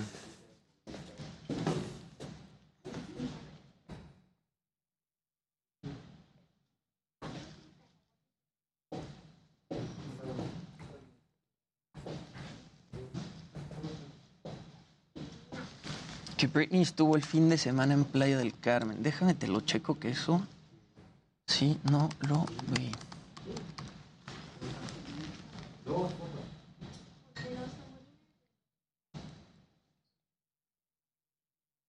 Un beso, Edith. Tronado. Está en Apple TV, dice Alessandro. La voy a ver. Sí. Este. Casarines. Ni dicen el nombre del trastorno, exacto, Olivia. Este, si se pudiera nombrar el nombre del trastorno sería, pues, interesante. Eso y además no crees que un momento como ese alguien vaya a reaccionar así, exacto. Un beso, Maribel. Ver desde fuera los toros desde la barrera es un pleonasmo repetitivo que reitera, te quiero Luis. Chris Rock fue más profesional e inteligente que visceral. Will Smith es víctima de una conspiración. Puede ser.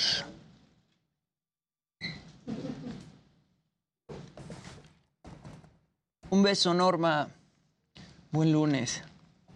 Saludos desde Guatemala. ¿Desde qué parte de Guatemala nos ves, Pablo? Yo he ido un par de veces y la antigua es un lugar hermoso. Saludos desde Reno, Nevada, o Reno. Creo que lo que hizo Cristiano es igual o peor porque fue un niño al que le pegó. Pues sí. ¿Y con qué fuerza lo hizo?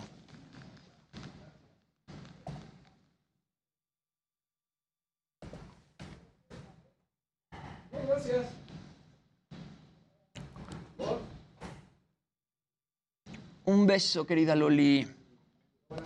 ¿Ya vieron la serie de WeWork? ¿La recomiendan? Luis y yo vimos tres capítulos. ¿Y qué te pareció? Me dio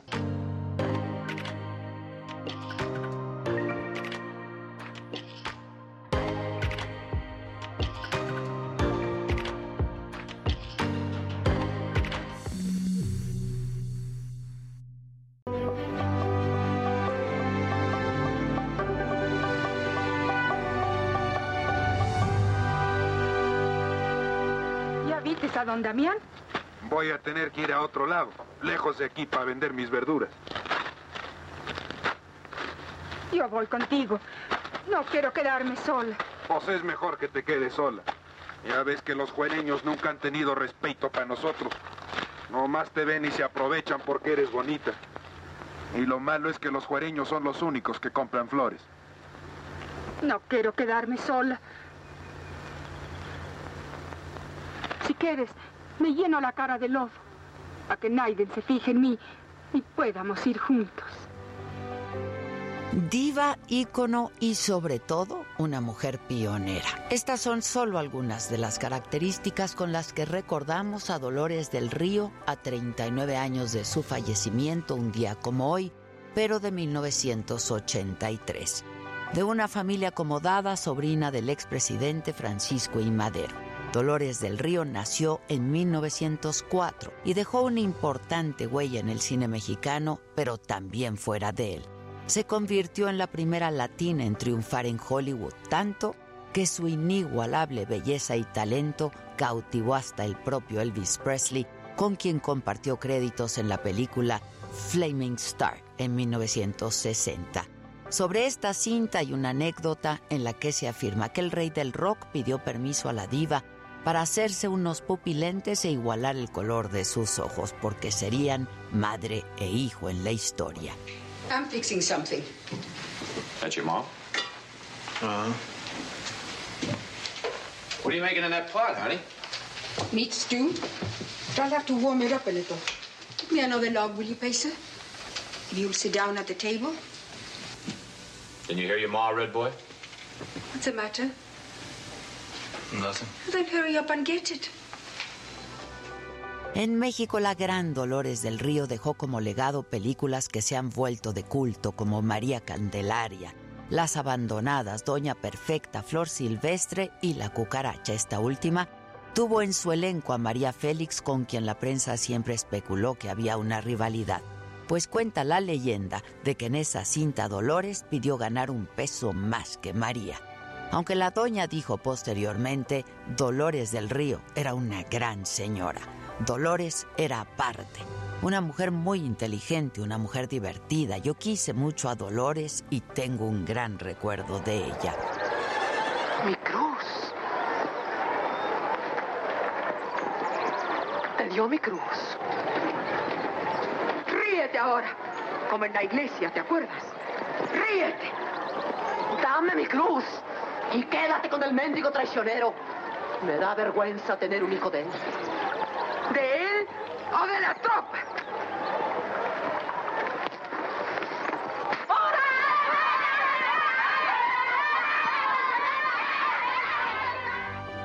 A lo largo de su carrera, Dolores del Río cosechó muchísimos premios como el Ariel, el Wampas Baby Stars en Estados Unidos, premios de la ANDA y hasta de la Organización de Estados Americanos, que la reconoció por su contribución a la cultura. Además, fue de las primeras mexicanas en tener su propia estrella de la fama en Hollywood. Dolores del Río también dejó huella al ser la primera mujer en formar parte del jurado del Festival de Cannes en 1957. Su relevancia en la vida cultural de México llegó tan alto que se encargó de hacer varios promocionales para los Juegos Olímpicos de 1968. Espero que vengan y vean por sí mismos. No que vean, esa no es la palabra. Vengan a sentir, tocar gustar, a vivir la belleza de mi ciudad. No hay nada, nada que se parezca a mi México. Los amores de la gran diva tampoco pasaron desapercibidos. En 1921 se casó con Jaime Martínez del Río, un hombre que pertenecía a la más alta élite de México y varios años mayor que ella. De 1930 a 1940, Dolores estuvo casada con el director de arte de la MGM, Cedric Gibbons, uno de los hombres más influyentes y mejor relacionados de la industria de Hollywood. A finales de los años 50 se casó con el empresario Louis A. Riley y crearon su propia productora teatral llamada Producciones Visuales, pero también se divorciaron. El último gran amor de su vida fue el afamado cineasta Orson Welles. Ella lo acompañó durante el rodaje de Citizen Kane, considerada una de las mejores películas de toda la historia. Y luego de su ruptura con Welles, Dolores del Río se concentró nuevamente en su trabajo en Hollywood. Incursionó como productora de teatro y realizó programas de televisión. En los 70 decidió usar su imagen para actividades filantrópicas. Además, se convirtió en una de las fundadoras del Festival Internacional Cervantino y del grupo sindical Rosa Mexicano, creado con el propósito de proteger a la niñez y a la mujer artista.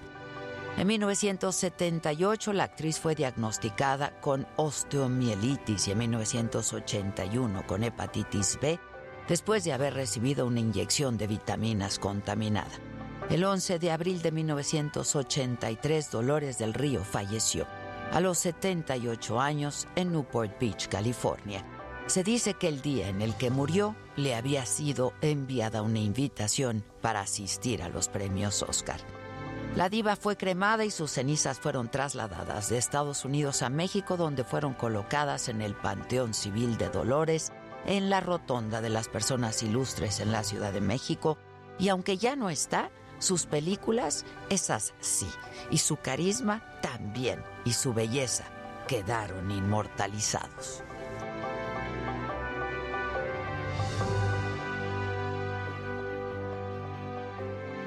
Estamos de regreso, son las 10 con 16 minutos, completamente en vivo. ¿Y qué sucedió hoy en la mañanera? Bueno, pues el presidente López Obrador celebró, como ya lo hizo anoche también, eh, pues que la consulta de revocación de mandato haya sido un éxito completo, así lo llamó él. Dijo que fueron millones de mexicanos los que participaron. Incluso aseguró que la gente actuó de manera responsable. Estamos hecho histórico.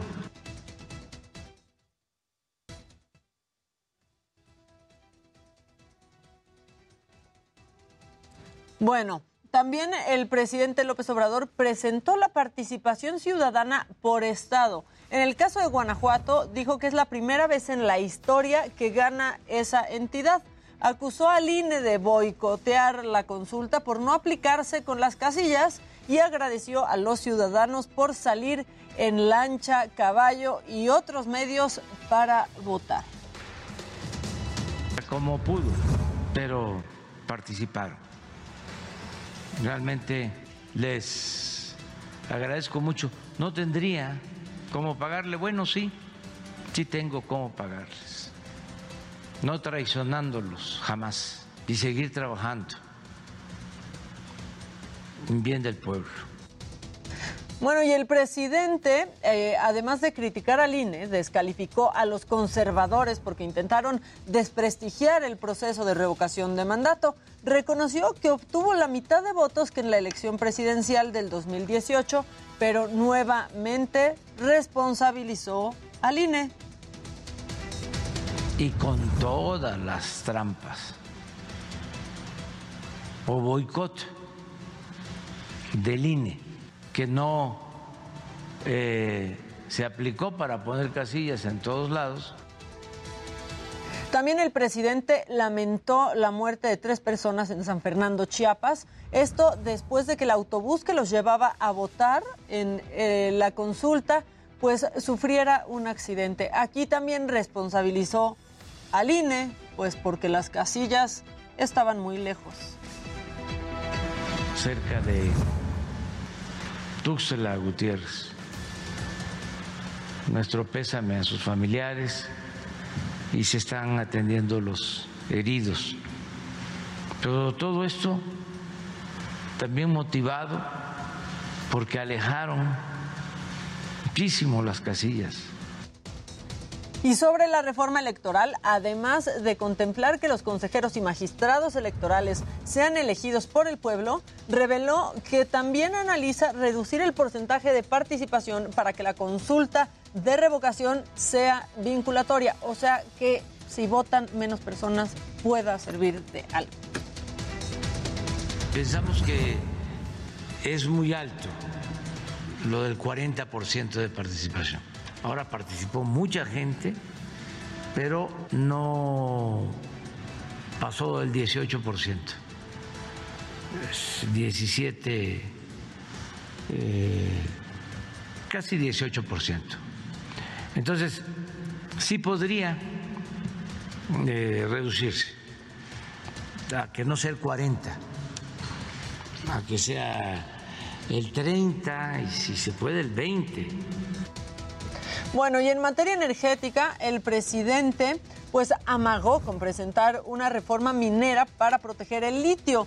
Esto si la oposición no se define en votar a favor de la reforma eléctrica, que esta semana es muy importante para eso. En el caso de que eh, no se alcance la mayoría absoluta, al día siguiente envío la ley para reformar la ley minera y proteger el litio. Y el presidente pidió a diputados priistas que desobedezcan a Alejandro Moreno, líder nacional del PRI. Esto después de que ayer lanzara un mensaje en rechazo a la propuesta del presidente de votar a favor de la reforma eléctrica. El presidente volvió a pedirles que se rebelen a favor de lo que él llama la transición energética. Entonces, ¿cómo un presidente de un partido les da órdenes? O sea, no es correcto. Y presente como cada mañana estuvo mi compañero Paco Nieto en eh, la mañanera. Paco, buen día, ¿cómo estás? Maca, ¿qué tal? Eh, muy buenos días. Pues sí, hoy en eh, la mañanera estuvo encabezada por el presidente Andrés Manuel López Obrador, a quien se le vio muy contento. Todo esto tiene que ver con los resultados del día.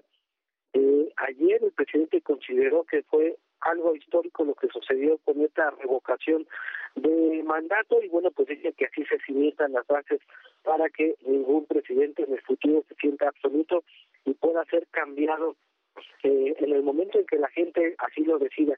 El presidente también explicó que no hay elementos para una anulación por parte del INE de esta revocación de mandato y también pues dijo que no se gana nada el INE anulando esta elección y pues de hacerlo dijo que tendría que reponerla y con, cargo, con cargo al gasto del propio INE y eso pues dijo que debía ser benéfico porque ahora sí podrían estar todas las casillas pero consideró que es, eh, que es necesario que no que no se haga este tipo de anuncios de poder anularla y también el presidente anunció que a las 12 del día estará reunido aquí en Palacio Nacional con todos los gobernadores del país. El tema es el tema salud. El presidente está haciendo un programa de federalización de los programas de salud, de, los servicios de salud. Ese va a ser el tema que tratará con eh, los gobernadores. También eh, hablará con ellos sobre un plan para reforzar el tema de la vacunación de eh, COVID-19. Esto tiene que ver con los refuerzos. El presidente considera que todavía no hay la gente no se está yendo a vacunar, a aplicar estos refuerzos y es necesario hacer un último empujón para que toda la gente en el país se vaya a vacunar y bueno, pues estaremos pendientes más de lo que sucede aquí en Palacio Nacional. Muchas gracias, Paco. Y una semana este pues interesante con lo de la reforma energética, ¿no? Para, para el presidente. Sí, sí, el presidente incluso dijo que estará pendiente de lo que suceda en la Cámara de Diputados, incluso aunque sea Semana Santa, porque el presidente se va a ir a Valencia a descansar estos días santos, pero ahora sí anunció que desde allá estará pendiente de lo que pueda suceder con esta reforma eléctrica y dijo, pues, si no la aprueban, al otro día estaremos mandando la ley minera para proteger el tema del litio, pero el presidente consideró que lo, con lo que ya eh, eh, la resolución del, de, la Corte en el sentido de que eh, es constitucional la ley de la industria eléctrica, con eso es suficiente para modernizar la hidroeléctrica. Pues muy bien, Paco, estaremos pendiente, Paco Nieto, desde Palacio Nacional. Este, ya vete a desayunar algo y mañana nos escuchamos, Paquito. Es correcto, nos vamos a desayunar. Gracias, Maca. Órale, un abrazo. Y vámonos ahora con mi querido Israel Lorenzana. Él está en Tultepec, en el Estado de México, y es que ahí esta madrugada asesinaron a varios integrantes de una familia. Israel, ¿qué es lo que pasó? Cuéntanos, buen día para ti. Maca, muchísimas gracias. Un gusto saludarte esta mañana. Estamos exactamente en la zona de Tultepec, en el Estado de México. Y es que fíjate que ocho personas fueron ejecutadas todas ellas con el tiro de gracia en el interior del domicilio marcado con el número 10 de esta cerrada de Mazaguas, aquí en Tultepec, Estado de México. Las primeras versiones, Maca, señalan que los vecinos escucharon los disparos y cuando salieron de sus domicilios, pues se percataron en el interior de este domicilio, pues había ya un cuarto donde estaban los cuerpos de tres menores de edad, cuatro adultos y una mujer que fue todavía trasladada con vida a un hospital cercano. El lugar se encuentra totalmente resguardado, Maca. Hay cinta delimitante y además una unidad de la Policía Municipal. Ya los cuerpos fueron trasladados al Ministerio Público, donde se han iniciado investigaciones más. Hasta el momento no se sabe cuál fue el móvil de esta ejecución, ni tampoco hay personas detenidas. Todo esto ocurre aquí en la colonia La Cañada, es la cerrada de Mazaguas en Tultepec, Estado de México, donde lamentablemente pues ejecutan a estas ocho personas con el tiro de gracia durante la madrugada y por supuesto ahora las autoridades tendrán pues que dar con los responsables. Fue exactamente lo que ocurrió aquí. Maca, es la información que te tengo. Muchas gracias, Israel. Vaya, qué tragedia. Em, estaremos, estaremos pendientes. Gracias, Israel. Seguimos al pendiente. Buen día, Maca. Y nosotros volvemos para hablar con Iván Castro sobre el comportamiento del consumidor en esta Semana Santa. Ustedes aquí en la mesa, ¿cómo se están portando? Bien. Muy bien, muy bien. Como siempre, Sí, bueno, qué bueno, ya veremos, ya veremos con el experto. Vamos a un corte y regresamos. Esto es, me lo dijo Adela, completamente en vivo en Semana Santa, porque somos unos sabios.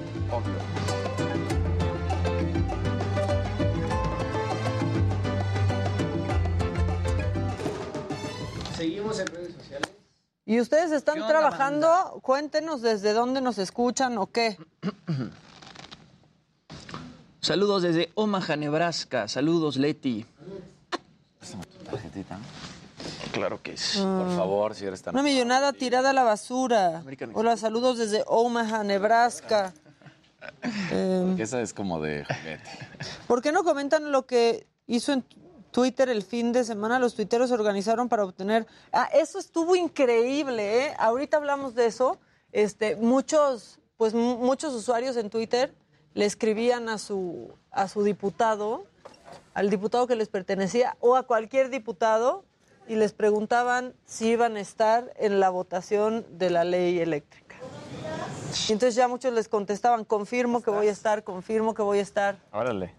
No sé, no sé quiénes no hayan confirmado, este, pero bueno, estuvo muy bien, la verdad. Saludos desde Los Ángeles, California, desde casa y con niños en vacaciones está Alejandra Marcela, saludos desde San Antonio. Este, ¿Por qué Tessa? ¿Por qué al defender al rock estamos defendiendo la agresión verbal o bullying? ¿Por qué? ¿Qué tipo de rock piensas? En casa lavando trastes, dice Isela Ballín. Anda, los amo. Abrazos desde San Antonio. Saludos desde Dinogas en Tuxtla Gutiérrez. Saludos desde Cancún, trabajando en la oficina. Ay, qué rico. Casarina, ¿dónde fue? Miren, pues puede ser que fue por un café o fue al baño. O sea, Por un tamal. es cualquiera de esas opciones. O por un tamal. O por un tamal. Que ya no ha vuelto a traer el chilaquil relleno. Se escucha muy chistoso. Sí, que tiene el chilaquil relleno. Sí. Qué bárbaro, ¿cómo eres? Saludos desde Mazatlán, Sinaloa, desde Aguascalientes también nos están viendo, desde la Ciudad de México. Muy bien, ¿y están de vacaciones o qué? Porque Desde hay buena banda, ¿eh? Sí, hay buena banda, ¿eh? Ya no escuchamos si les gustó We Crash. A mí sí me está gustando, pero sí siento que es un poco alargada, We Crash. Sí, está larga. Yo Jared no Leto lo hace visto. muy bien, ¿no? Y Anne Hathaway también. Pero a la larga se acostumbra, ¿no? Depende. Depende. Está buena, pero como dices, sí, lo estiran mucho. Lo que está padre, ¿no? Es ver cómo, pues, el creador de, de WeWork, pues sí tenía como esta idea súper fija, ¿no? Y, a- y a- y era un tipo como con mucha labia, ¿no? Más que otra cosa, más que un genio, digo, sí era un genio, pero era un tipo como muy, este, escurridizo, por decirlo así. Sí, sí, sí. Oigan, este, que los del verde no han confirmado si van a asistir y si van a votar en contra. Es que así se los preguntan. ¿Nos podría confirmar su asistencia y su voto en contra de la reforma eléctrica? Trabajo mamaquita, pero viéndolos. Muy bien, Claudia. Saludos desde Florida. Los, De Miami los o del Partido Verde son los únicos que no han confirmado que votarán. Maca, por favor, enseña el diseño de tu camiseta. Ya la he usado, ¿eh? Yo ya todo lo que traigo casi que ya lo Están uso. fregoncísimas las muñecas de, de mentiras. Qué padres, ¿verdad? sí, ya las El mandé ahorita Está bien padre también. Porque anunciaron que Falta teatro dama, Paola, ¿no? ¿eh? Sí, Qué chingón. está bien padre, la verdad. Saludos desde el noroeste de Arkansas, Maca, Jimmy, Sazarín y Luis G. Y obviamente a la jefa de la casa que está ausente. Saludos, Fernando. ¿Todo bien? Todo bien, muchas gracias. ¿Todo salió bien? Todo salió rápido y bien. ¿Fuiste a llenar papeles? Saludos. No. Voy a llenar papeles como. Jimmy cuando No, nada, solo fui a la firma. ¿Cómo nos fregamos, eh? O sea, en serio. No perdonan una. Pero luego me ay, y tú muy llevada y no te pueden contestar porque si no ya... No, sí me pueden contestar, me contestan, ¿eh? Claro. O sea... Ok. ¿De PQR o PQR? Planning. Quant. Planning Quant.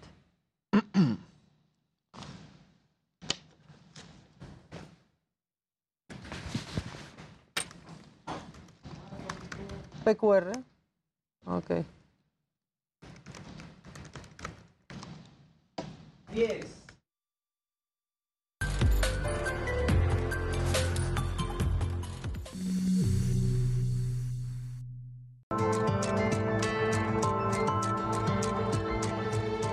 Ya estamos de regreso y ya tengo listo vía Zoom a Iván Castro. Él es director de PQR, Planning Quant. ¿Y por qué está aquí? Porque vamos a hablar del comportamiento del consumidor mexicano en vacaciones de Semana Santa del 2022. Listo, Iván, ¿cómo estás?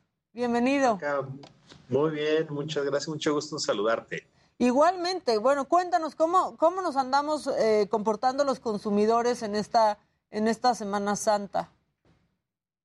Pues mira, eh, ya desde hace un rato estamos haciendo una serie de levantamientos para entender muy bien el comportamiento de los hogares mexicanos en diferentes aspectos, entre ellos el efecto de la pandemia y todas las consecuencias económicas que esto trajo consigo. Entonces, justo en este momento, después de dos años, eh, que la pandemia ya tiene visos de haberse, pues hasta cierto punto resuelto, pensamos que era buena idea hacer un levantamiento, una, encuesta, para entender muy bien qué estaban planeando hacer las familias mexicanas, dado que es, ya tenemos ahora enfrente el, eh, las vacaciones de Semana Santa. Y desde nuestra perspectiva existía eh, la hipótesis de que pues, las personas, en general los hogares mexicanos ya tenían muchas ganas de salir, dadas las condiciones de la pandemia que nos tuvo encerrados tanto tiempo. Entonces salimos, hicimos una encuesta, 500 entrevistas en todo el país, en diferentes regiones de la República, distintas edades, distintos niveles socioeconómicos, y hombres y mujeres. Y lo que encontramos es que, a diferencia de otros años donde más o menos un 30% de las personas salieron en el 2020 y en el 2021, hoy ese porcentaje va a incrementarse. Entonces, dos días que ya iniciaron eh, de vacaciones, pues muy seguramente vamos a notar las playas, los centros turísticos mucho más saturados de lo que ocurría antes, o al menos en los últimos dos años. Eso es uno de, las, de los puntos relevantes que encontramos. Y entre aquellas personas que nos dijeron, no, yo en definitivo ni este año voy a salir, eh, la razón principal, a diferencia de años pasados, donde era el tema de la pandemia y que todo el mundo quería cuidarse y conservar la salud, hoy es el tema económico. Entonces, ese sesenta y tantos por ciento de personas que nos dijeron, aún en este año, sin restricciones de pandemia, pues no pienso salir por el tema económico. Entonces, a pesar de que eh, hoy ya no estamos con una restricción mayor, bueno, los efectos, eh, los hogares por el por los bajos ingresos, pues se siguen notando. Oye, y justo nosotros estábamos comentando que la Ciudad de México para estas fechas, en otros años, pues estaba ya prácticamente vacía, ¿no? Y, pues la verdad es que no se siente tanto eh, que ya se haya ido mucho la gente, mucha gente, ¿eh? Yo creo que no, bueno, faltará ver... Eh, la próxima semana, ¿no? La próxima semana y el fin de semana, que es cuando más se nota el movimiento. Sin embargo, eh, en definitiva, nosotros tenemos la idea de que a, partir de estos resultados que vamos hoy a notar una mucho mayor afluencia. Entonces, las, las playas y sobre todo los, los eh, pueblos mágicos son los que van a estar mucho más concurridos. Sí, que son destinos cercanos, que quizás es más barato porque llegas en tu coche, ¿no? Este, son mucho más accesibles que tomar un avión y volar a otro lugar más lejos. Correcto. Sí, de hecho también preguntamos, por ejemplo, si el destino entre las personas que tienen planeado salir era dentro del país o en el extranjero y solamente el 98%, bueno, el 98% de las personas nos dijeron que dentro del país y solamente el 2% en el extranjero. Entonces eso te da una muy buena idea de que en efecto ya se están ah, abriendo las posibilidades para poder tener este tipo de experiencias que al final de cuentas pues, son muy importantes, ¿no? El, relajarse, el ver paisajes, el visitar algún familiar o, conocido. Esto, todos estos son los motivadores que nos llevan a tomar vacaciones, más la restricción reciente de movimiento que tuvimos. Entonces, al final de cuentas, existe el ímpetu, existe el deseo y lo único que nos está limitando un poco es el, dinero. Como siempre. Como siempre, exacto. De hecho, preguntamos también cuál era el promedio eh, de gasto familiar que estaban planeando los hogares y ronda los 9 mil, 10 mil pesos. Entonces, si tomamos en cuenta este, este monto de dinero y lo comparamos con lo que el INEGI reporta, que es el ingreso mensual promedio a través de la NIG, la encuesta nacional de ingreso gasto, que son 16 mil pesos más o menos, pues 10 mil pesos eh, erogar 10 mil pesos en vacaciones no es cualquier cosa. Entonces las familias lo tienen que, tomar en cuenta y que prever muy bien, ¿no? Sí, Luisito. Eh, Iván, estaba, estaba escuchándote y un poco me venía a la mente si temas como, por ejemplo, el tipo de vacuna eh, o todo lo que está ocurriendo con el tema de la guerra en Ucrania, ese tipo de cosas, ¿movieron lo que ustedes ya estaban viendo? O sea, ¿notaron algún tipo de cambio que un poco los movimientos de la gente o el consumo de la gente fuera un poco más limitado? Mira, eh, yo creo que eh, el, qué vacuna te pusiste no, no, no, es, no es algo que, realmente sea relevante. Lo que sí es importante es que haya sido vacunado. de tal manera que hoy en día la percepción de salud, es decir, el tema del riesgo, ¿no? De que me contagie o algo pase, pues ya no está tan, tan en la mente de las personas, sino son cuestiones más logísticas, más de financiamiento, más, más este, el tipo, de, tipo de vacuna lo preguntaba sobre todo porque al final, pues, eh, hay tipos de vacunas que no están aceptando en algunos países y ah, eso impide obviamente el movimiento y por lo tanto ah. la cantidad de gasto, ¿no? Claro. Sí, aunque si tomamos en cuenta que realmente la mayor parte de las personas todavía están pensando en destinos nacionales, solo un porcentaje muy pequeño en destinos internacionales, en ese sentido pues afecta menos el, tipo de vacuna que, que, te hayas puesto, pero evidentemente bajo ese escenario pues, podría ser una limitante, pero grosso modo en términos generales el, el público promedio no.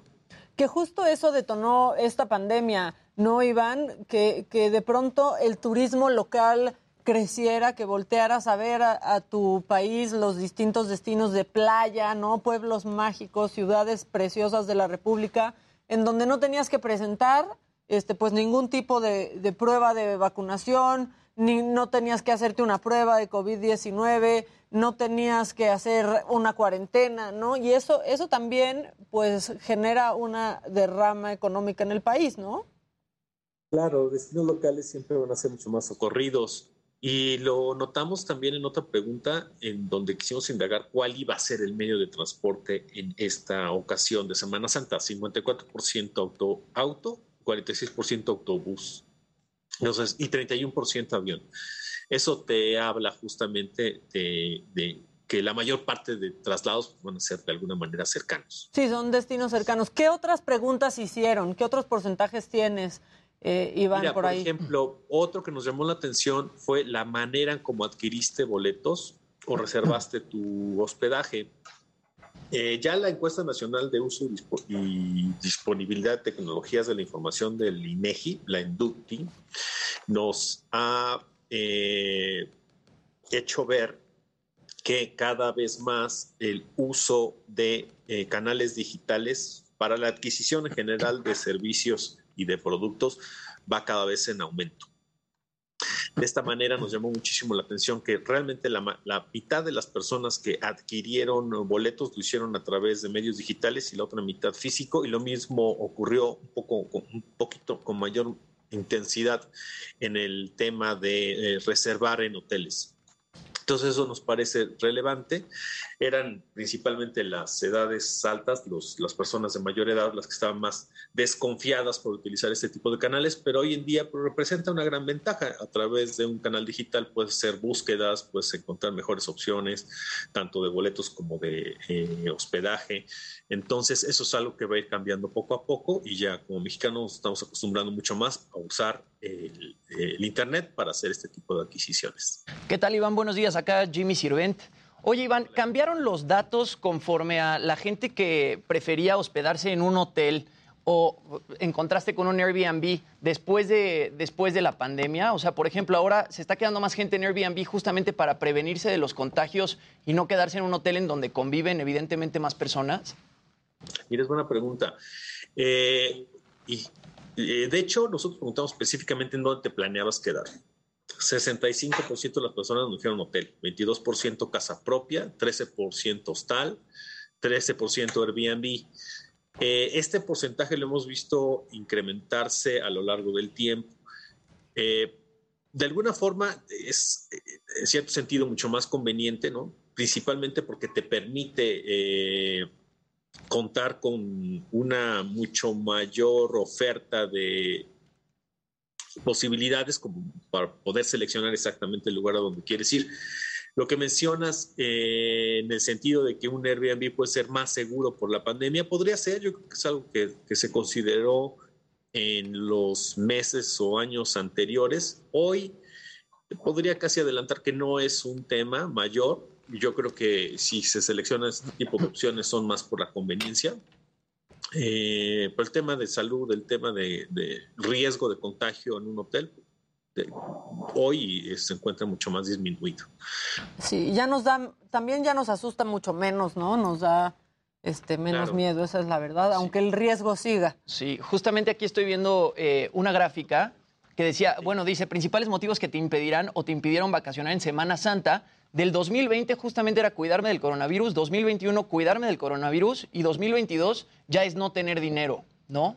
Exacto, totalmente. O sea, ya cambió la, ya cambió el nombre del juego. Hoy se trata de contar con mucho más recursos para poder eh, realizar lo que normalmente hacíamos antes de la pandemia.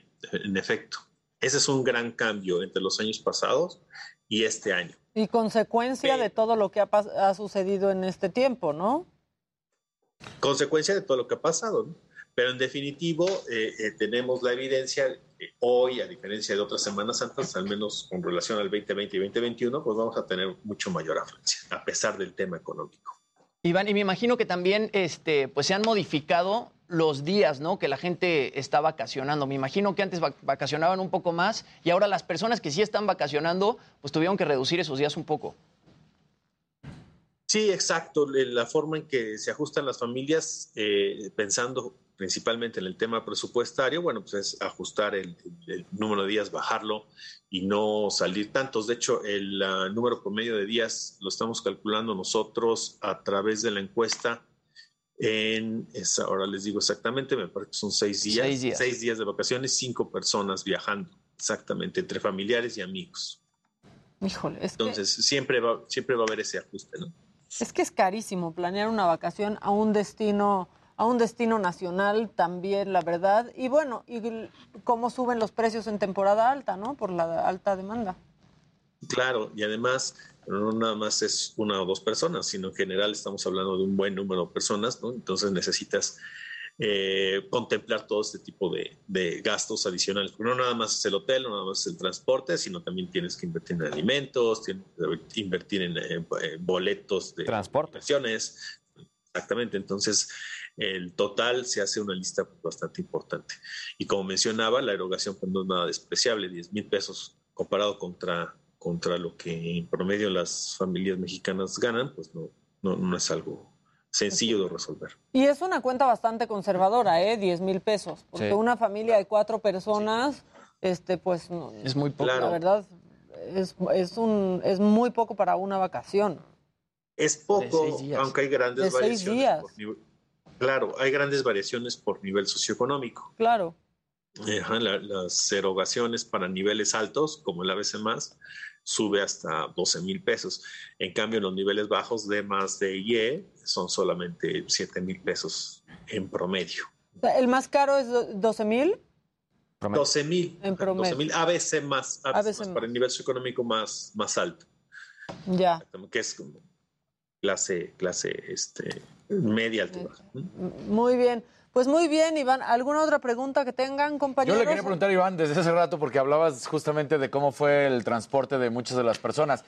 Y, me parece curioso porque también, eh, si eran automóviles, si tomaron en cuenta la situación que se veía, pues previo a esta Semana Santa, que hubo, cierre, hubo cierres de carretera, si eso evitó que decidieran viajar en automóvil o no. Y también, pues al final del día pues que el aeropuerto no termina tampoco, los aeropuertos, de tener esta movilidad que quisiéramos, ¿no? Que siempre se retrasan los vuelos. Claro, yo creo que hay un efecto de practicidad. Entonces, eh, si conjugamos destinos nacionales ¿no? con poco dinero, pues la alternativa es autobús o, automóvil, ¿no? Claro. Entonces, en definitiva, esas, esas dos opciones van a estar mucho más. Te ahorras. Aunque hoy observamos eh, tarifas de avión pues, bastante eh, cómodas, ¿no?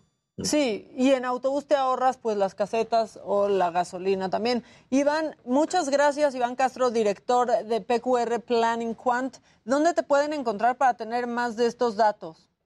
Claro, estamos en nuestras redes sociales y en la página planningquant.com. Perfecto, muchas gracias, Iván. Felices vacaciones, si, es que sales. Igualmente. Bye. pero igual a ustedes. Chao.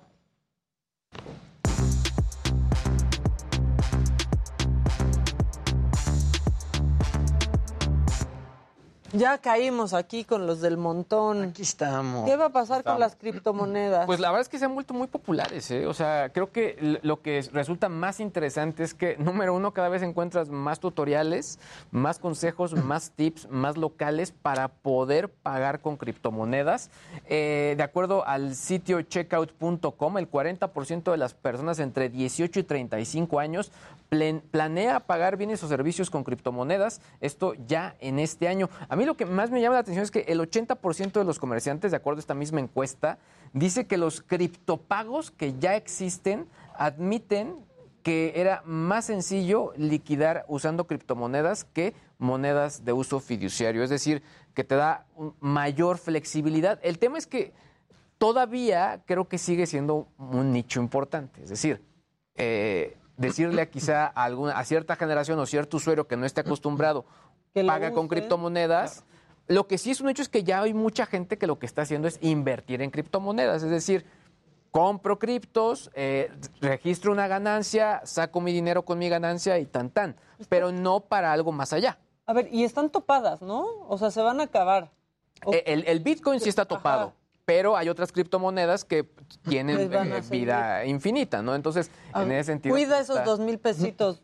ahí, están, ahí están guardaditos. Yo creo que también. Sí, Luis. No, y que lo cierto es que tampoco es que en este momento ya hay una subida importante, ¿no? Sigue estando bastante estable. Eh, entonces no ha habido una ganancia que realmente valga la pena. Baja un poco, sube un poco, pero no ha tenido las ganancias que tenía, por ejemplo, el año pasado, que fue cuando nos animamos nosotros. Ni las caídas. Ni las caídas tampoco. Y que tú recuperaste tus dos mil pesitos en un principio. Pues todavía, ahorita tengo menos de lo que tenía en un principio. No, pero sacaste la lana. Yo sí la saqué. O sea, tú la sacaste. O sea, ahorita lo que estás jugando es lo que fue ganancia. Exacto. Sube y baja. Creo que la parte interesante también de, de las criptomonedas, Luis, es, digo, conocemos Bitcoin, ¿no? Conocemos Ethereum, conocemos hay, estas eh, criptomonedas muy famosas, pero ¿cuántas criptomonedas hay? No, se decía que hay muchísimas con 400, o sea, 400 tipos de criptomonedas, o sea, es muchísimo. Que la apuesta realmente o sea, o, lo interesante sería apostarle a una de esas que de pronto van haciendo y esas son las que de pronto sí registran unos subidones que podrían hacerte ganar mucho dinero. Y sobre todo al final, entre más criptomonedas, pues al final... Más compras en Electra. Pues bueno, más compras en Electra, pero al final también tienes, o sea, como que no hay un, diferenciador, ¿no? O sea, no, no encuentras un punto donde digas, ¿por qué me voy a poner en una o en otra, ¿no? O sea, no sé, eh, creo que en este momento se vive un momento raro en el tema de las criptomonedas, sobre todo porque al final creo que sí se está buscando, eh, sobre todo lo que les llaman las ballenas, que son los grandes inversores, están buscando eh, que haya una bajada de criptomonedas para poder adquirir y después forzar al mercado para que pueda subir. O sea, ya es una estrategia tal cual, pero de los grandes empresarios. Ahora, establecimientos que sí admiten criptomonedas ya, nada más hay Electra en México. Hay, varios, de hecho justo estoy, estoy preparando ya más bien una información sobre qué establecimientos sí pueden, sí están incluyendo criptomonedas en México, sobre todo porque tampoco son tantos. Había una tienda, por ejemplo, de, de cómics que ya te aceptaba, pero me queda claro, es muy el nicho de... de este gente que tiene cripto. Exactamente. Además también como todavía no está el precio, es como se dio a conocer en su momento que alguien había comprado cripto, una hamburguesa, y lugo se daba de tiros porque dijo, hoy tendría mucho más dinero en vez de haber comprado una hamburguesa. Lo primero que se compró fue que era doble. Fue una pizza. Y con queso. Exacto. Lo primero que se pagó con una criptomoneda fue una pizza. No, pues es que ya también, si van a sacar criptomonedas, no anden pagando no, pero una pizza. que costó un Bitcoin, ¿no? no, exacto. Ahora, el, documental este que les, recomenda, que les recomendamos aquí, eh, o sea, hablaban de cuando el Bitcoin estaba en 100 dólares y decían que los que entraron, pues sí se compraron varios Bitcoins. Sí, sí. Creo que justamente el creador de, esta, de este sitio de trading había comprado, creo que 100 Bitcoins o algo así en su momento cuando costaban 100 dólares. Exacto. Entonces, pues sí, obviamente forzaron el mercado y pues sí, salieron ganando. Lo que sí es un hecho es que cada vez más personas lo están, digamos que forma parte del Vox Populi, ya sea únicamente para invertir o eh, para gastar. Y bueno, en este caso sí, el tío Ricky ha, hecho buen trabajo porque sí ha impulsado la tecnología. ¿no? Sí, así el fin de semana. Exacto, exactamente. Trae sus tenis de Bitcoin. Sí, exacto, cierto, cierto. Con su Yo lo vi. Exacto. Si tú lo ves ahí en los pasillos, fíjate. Sí, sí, sí, sí, sí. Oigan, y por otro lado, la gente de Didi compartió una información que dice que sus usuarios, en promedio, sobre todo los, los conductores, ganan 25 mil pesos al mes. Eh, está interesante el dato, sobre todo porque al final siempre se ha dicho que no es tanto o que, bueno, hay gente que dice que podría o que llegó a ser más.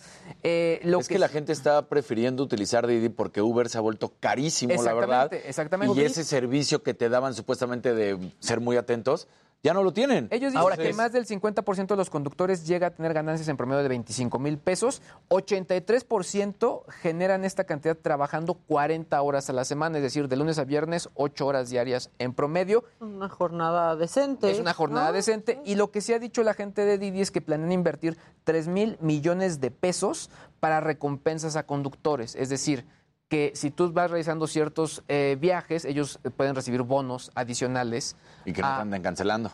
Pues bueno, si no, no cancelas, no sé, o sea, distintos esquemas de negocio que podrían ser de, de tipo gamification para poder recibir premios en efectivo. Entonces van a invertir. Y que parezca un juego. Que parezca ¿no? un juego y que sí que van resulte ganando una puntos. ganancia imp- i- importante. Si te ofrecen Porque- agua, les dan. Exacto. O, o no. No, es que hoy en Uber, musiquita. de pronto, o sea, ya hasta si te ofrecen agua te da desconfianza. Claro. Sí, claro. ¿No? Porque han salido tantas historias que unos son mitos, otros son verdades. Sí. Este, y Bit Y ahorita- también está por todos lados, ¿eh? Bit está muy caro, pero la Pero diferencia es que de- los coches está de Bit. Uber, Uber está muy caro, la verdad. Pero y los coches dices, de "Oye, Bit están muy bien cuidados, Didi". porque Bit tiene una flotilla de coches y ellos contratan a los conductores y les Ahora, como, empe- empezó el mercado, o sea, fuerte en México estaba Uber versus Cabify. Después Cabify perdió un poco de mercado, se mantuvo la bronca que Uber. hubo. Empezaron a llegar varios eh, otros competidores y Uber sigue estando ahí. Lo, lo que quiero decir es que Uber, Es que Uber es Kleenex. enfrenta o sea, la- Uber sigue siendo el nombre, ¿no? Aguántame. Lo que hace Uber es que enfrenta el mercado y digamos que se pone a la par de la competencia. Entonces, de esa manera, pues lo que están generando es que puedan, eh, digamos que sí, en este momento le está yendo mal, pero van a tratar de batir lo que está haciendo Didi. Pues sí, y también, que, hablando de Bit, yo creo que el valor agregado de ellos es que su tarifa no se modifica si hay tránsito. Claro, o ¿no? pero Didi sí tiene tarifa din- dinámica. Ay, ven, ven. Es lo que te digo, o sea, como que Uber todavía es- es porque es el nombre que tiene la gente, pues fueron los primeros, digamos, en ese sentido, que más fuerte pegaron. Y hoy igual y alguien te dice, prefiero un Uber que un Didi. ¿Por qué? Pues si el Didi está perfecto, no, tiene ningún problema. Piensen que hubo un día en que nosotros defendíamos a Uber. ¿Se acuerdan cuando acaba de llegar? y sí. nosotros contra los taxistas, todo el a- mundo, en Twitter. A tu verdadero amor. Exactamente, tu verdadero amor. ¿Y qué? ¿Los trending topics de hoy qué son? Mira, pues la verdad es que, eh, pues sí, un reflejo de lo que está ocurriendo, eh, pues sí, en el, el- el día de hoy. Eh, obviamente, como ya lo mencionó eh, el buen Casarín, Checo Pérez, obviamente por, por este, este podio eh, que obtuvo. También por ahí está Le Pen, porque mientras eh, eh, todo ocurre en, en el mundo, en Francia el actual presidente Emmanuel Macron y la candidata Marine Le Pen eh, disputarán la segunda vuelta de las elecciones presidenciales y finalmente revocación de mandato. Era lógico. Pues sí, y lo de Le Pen fuertísimo, es de ultraderecha. Eh, las elecciones pasadas ganó Macron con 66% frente a un 33% y ahora pues se acercaron tanto que ya Claro. van a la segunda vuelta. Sí, exacto. ¿no? Pero bueno, este, ¿qué hacemos? ¿Un corte? ¿Va Casarín? ¿Qué quieren? ¿Qué quieren? Ah, un Pues- corte, que un corte. ¿Qué otro día? Que ahorita con ¿Que más ahorita no? calmita. Gracias. Que ahorita con más calmita. perfecto. Y luego aparte ya llegó Cox, entonces espérate. O sea, ahora sí que a la cola. A la cola todos, porque ya llegó Cox. Vamos a un corte y regresamos a las 10 con 56 minutos completamente en vivo. Esto es Me lo dijo Adela, ya volvemos.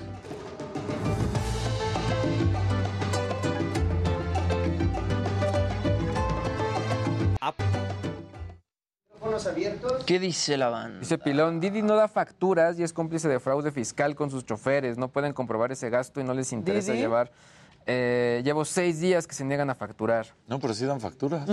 Sí dan facturas. Dice aquí...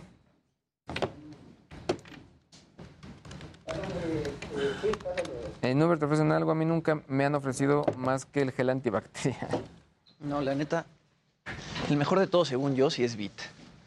Mucho más caro Hoy y por más, hoy sí. más si pides Hoy un hoy. Tesla. Mi papá ama Bit. Yo uso Uber las pocas veces que lo uso.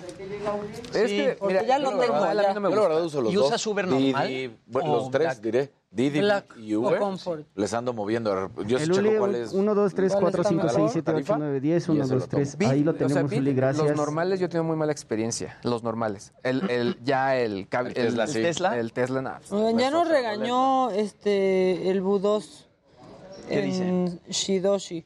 Intenten no hablar todos al mismo tiempo, se vicia el audio, por favor. Este Mónica dice, No grites, Casarín. yo quiero Uber. Los autos son más limpios. Yo prefiero Uber, los autos son más limpios casi siempre. Ya, ya, tranquilos en el chat. Mira, es Y que en la mesa. Todos Bit ya tranquilos. tiene. Pinche Todos Luis. tranquilos.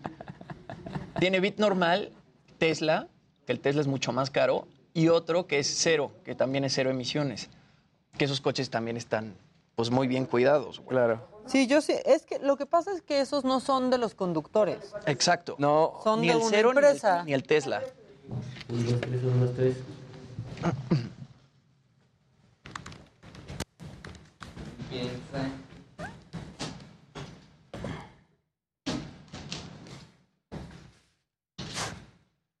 Aquí en Aguascalientes está por empezar la feria, toda la gente está trabajando. Yo voy a ir a la feria de Aguascalientes a ver Edith Márquez.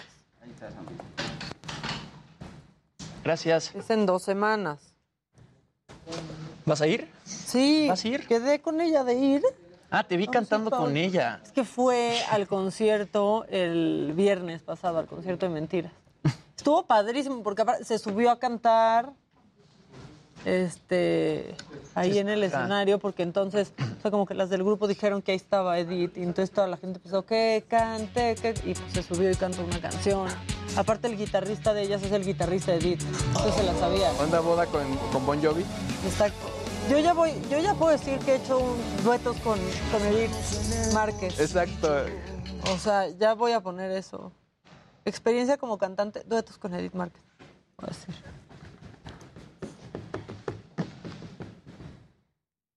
Dicen que se relajen, que esto es como una reunión de amigos. ¿No están relajados? No. No, yo estoy muy... Yo estoy muy relajado. Lunes, estamos ¿Cuál es la- relajados. Este, yo anduve en Uber en Monterrey y unos muy sucios. Ven, Jessica ya está preguntando que si se enojaron, compañeros. Cripto es muy malo. ya. Yo conozco Oh, yeah, baby. muy rica y le robaron sus criptos. ¿Te avisa? Sí. Oye, ¿Eh? ya pagaron. Ah, ya. Ah, bien. Nosotros ya estamos muy contentos. Por eso. Ah, sí, pero desde el viernes, ¿no? No. No, a mí hoy. Ah. Ahorita. Buenos días. ¿Cómo Hola. estás, Cox? Gracias. Mucho gusto. Bienvenido. Un placer. Gracias, gracias.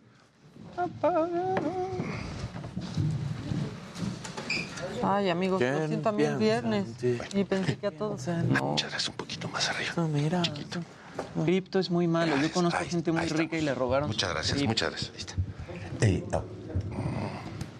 Por eso hay que invertir en plataformas confiables. Ahí está, muy bien, gracias. Agárrate mucho. 50 segundos. Hoy.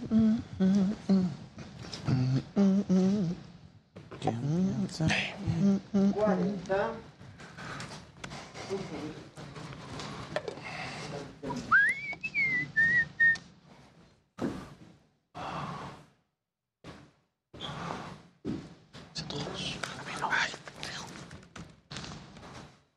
¿A ti no? ¿No? Yo ya, güey, los conozco y estoy tan acostumbrado que digo, ah. Pero no. A través de referente. Lo esperamos. Heraldo Televisión, referente 21 a 22 horas. Javier Solórzano.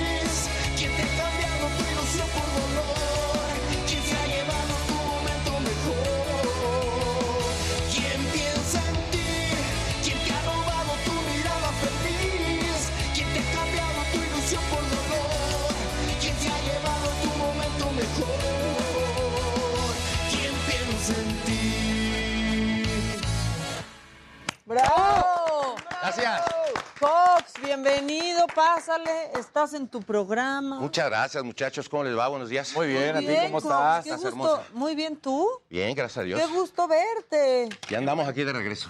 Muy- por- fue un rato, ¿no? Pues sí, un ratito. Este, Largo rato. un, un largo rato porque aparte de todo vino la pandemia. Este disco que se llama Cox Continental, ya lo, lo, lo estábamos lanzando hace dos años, imagínate.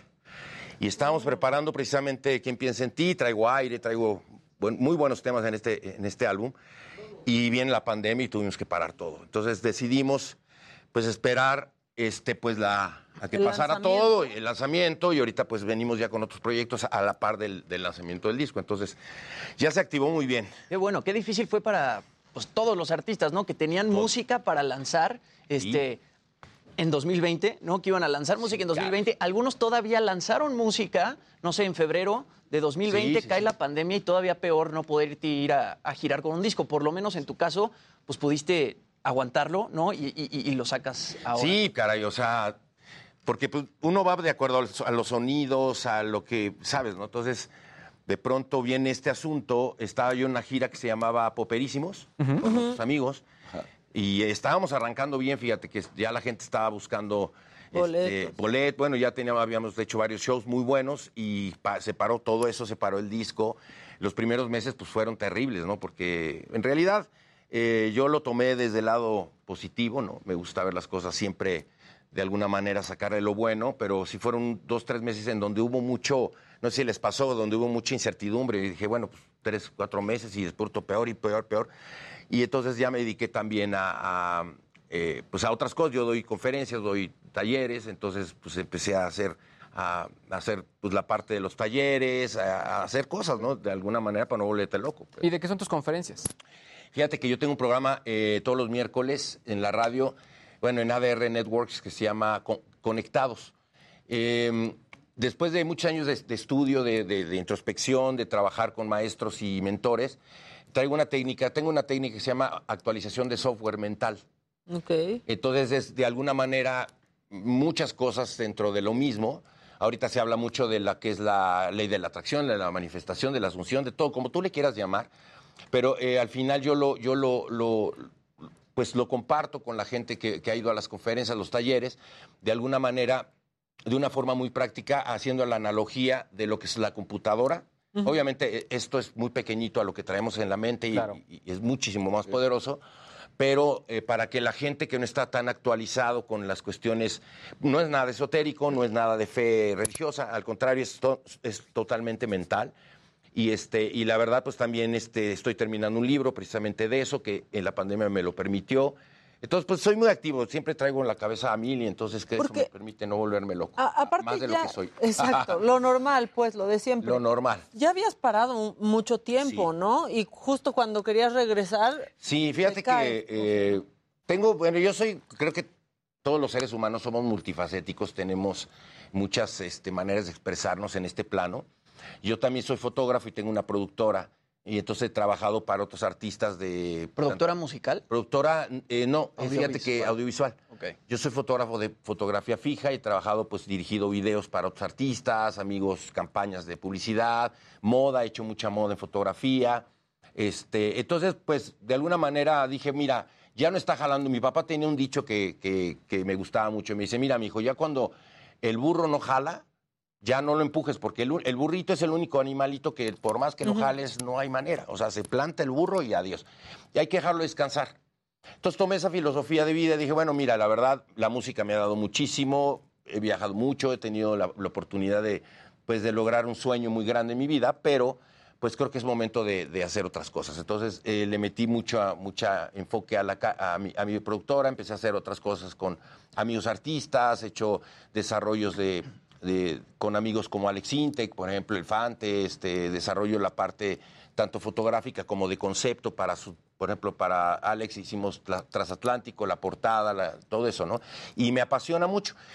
Pero después de, de un tiempo se vino el, el rollo de, de hacer, vino la moda de lo vintage, ¿sabes? Ajá, es lo que te iba a decir, o sea, se renovó todo. Se renovó Ahorita que y- lo decías, poperísimo. Sí. Ha vuelto a jalar y durísimo. ¿no? Durísimo. Como que Ahorita les platico un la proyecto gente padrísimo. Sí. Quisiera esa música otra vez, porque como que ya estaban hartos también de sí, Pues todo. yo creo que- de melancolía un poco, ¿no? La vida es esto, ¿sabes? Son olas, es, es- es- Ujú. es- por eso los, eh, ¿cómo se llama esto? El corazón es así, porque pues, vi- ajá, las frecuencias son así. Entonces, yo he aprendido en mi vida que, que no hay que forzar nada, la vida tiene ciclos perfectos, este, el universo manda señales muy claras, y a veces el, el ser humano es el que, a- eh, al aferrarse a algo es cuando viene el dolor, ¿sabes? Viene el dolor, el- el- la frustración. Y entonces pasó un tiempo, yo, es más, un día publiqué en mis redes sociales, chicos, pues ya me voy, no se vayan a suicidar, muchachos, no vaya a haber muertos el día de mañana. Y bueno, pues obviamente no, mi cox, pero dije, mira, la verdad ya no me está yendo bien, este, tengo que ser bien honesto, no, ya los contratos no son los mismos, ya los lugares no son los mismos. Dije, bueno, bye. Y me regre y, y empezó Con el éxito de Mi Gran Noche. con mi gran noche, con jamás, con hazme una señal, bueno, viajé muchísimo claro. y al final eh, son ciclos. Dije, bueno, pues si algún día tengo que regresar, regresaré dignamente, como debe de ser y feliz. Pasó el tiempo y, y me empezaron a llamar para cosas. De pronto me habló, hubo hay un acercamiento para lo de Pop Tour, a pesar de que yo no soy 90, soy del 2000. Y este, pues no se logró nada. Dije, bueno, pues, pues algo, alguien está pelando por ahí. Y entonces este, empecé a hacer eventos y entré a hacer fechas con Alberto Capetillo, que le mando un saludo a mi Beto. Y, este, y le dije, bueno, pues tú crees, y empezamos a trabajar, empezamos a, a trabajar, a trabajar. Y se vino la ola de, de- del vintage, o sea, entonces hicimos poperísimos. Y me dice Tony Sánchez, que es uno de los hijos de Sánchez, mi querido hermanito, y me dice, oye, pues Super voces, los Super hijos de voces. Sánchez, ¿eh? y me dice, oye, ¿por qué no le entramos un rollo que sea poperísimos? Y le dije a Tony, híjole, mi Tony, la verdad, sí está complicado, porque ahorita empezar a picar piedra ahora con un proyecto, la verdad, hay veces que estás muy joven para unas cosas y ya muy viejo para otras, ¿sabes? O sea, como que digo, no, no, pero... Me dice, mira, vamos a hacer una cosa, vamos a armar una cosa que se llama, un proyecto que se llama Poperísimos, que ya lo traía también con Arturito, con Arturo que trabaja hasta el día de hoy con nosotros, y este Arturo Flores, y, lo presentamos en el foro 131869, creo que se llama, en el Insurgentes. Bueno, pues ensayamos, me quisieron poner a bailar, porque yo la verdad no soy bailarín, ellos bailan mucho, y le dije, no, bueno, y, y bueno, se reventó el lugar, o sea, de veras, llegamos al día, le dije, mira, si no va nadie a vernos, la verdad, ya, ya, le, Ya con eso ya le paramos, porque la verdad yo traigo otras cosas en la cabeza. No, no, bueno, se reventó, empezamos a hacer fechas con poperísimos, viene la pandemia, y bueno, pasa todo este rollo, y ahora ellos están en un proyecto que se llama BBX, que son mm, todas las bandas noventeras. Ajá. Que ahorita hicieron la Arena Monterrey, y, ajá. Y entonces me digo, oye, pero ¿qué onda conmigo? Pues ya, de broma, ¿no? Ya me dejaron abandonado. Y no, mi Cox, no te preocupes. Y a la par, como yo sí creo que todo este, el engranaje universal funciona a la perfección cuando pides de una manera correcta, eh, sale una gira que también empezamos el 22 de abril, me hablan y me dicen, oye, hay una gira que se llama El Soundtrack, eh, que es este, el playlist de tu vida, que es, vamos, con nueve artistas, va Sandoval, va Fandango, va Pablo Ruiz de Argentina, bueno, está padrísimo, No, viene Onda Ragazzi, Vaselina. la Onda Vaselina, viene Ok. este, ¿quién más? Chava. Drago. Chava de, de, de, este, de Coda. Y Pablo Portillo. Y Pablo Portillo de MDO. Entonces, No, bueno, Dije, sí fueron a sacar, pues pero... está sabroso, sabroso. Ajá. Entonces ya ahorita acabamos de regresar de, More- de Morelia, de hacer la publicidad de, de- de- de previa a, vamos, nos vamos a presentar en la Monumental de Morelia. Y este, y bueno, a la par vamos a estar trabajando, este, ellos con BBX, que les ha ido muy bien, y hicieron Monterrey, lo llenaron en Arena Monterrey, Arena Ciudad de México. Y nosotros en esta gira vamos a empezar todo lo que es provincia, viene Puebla, viene Guadalajara, viene, pues esperemos que Monterrey, así, y ya cerramos, pues primero Dios, el, el- La Ciudad de en la Ciudad de México para fin de año. Cox, ¿y cuándo lanzas Continental completo? ¿Cuándo va a salir el Vamos, disco ir- vamos, a ir- les voy, les voy a platicar y los voy a invitar. Perfecto. A ver si me hacen el honor de acompañarme. El 4 de mayo es la presentación a medios y amigos y a todos. eh, es por invitación en el Asha, ¿ubican el Asha? Sí, que es justo donde empezó Matute. Donde empezó Matute. Matute. Mis queridos Matutes, porque Asha, aparte hay una Asha. anécdota muy interesante con Matute, que le mando un saludo a mi querido Jorgito, a todos ellos. De pronto me invitaban, oye, mi Cox, porque en ese momento yo estaba fuerte con mis canciones, y me decían, oye, ¿por qué no te vienes a echar un palomazo, no? Para que pues, te vean y venga la gente. Sí, órale. Y entonces me, me- tú vente y, y te ponemos ahí algo de tomar y ponían un, un pomo ahí y esa era mi paga. ¿no?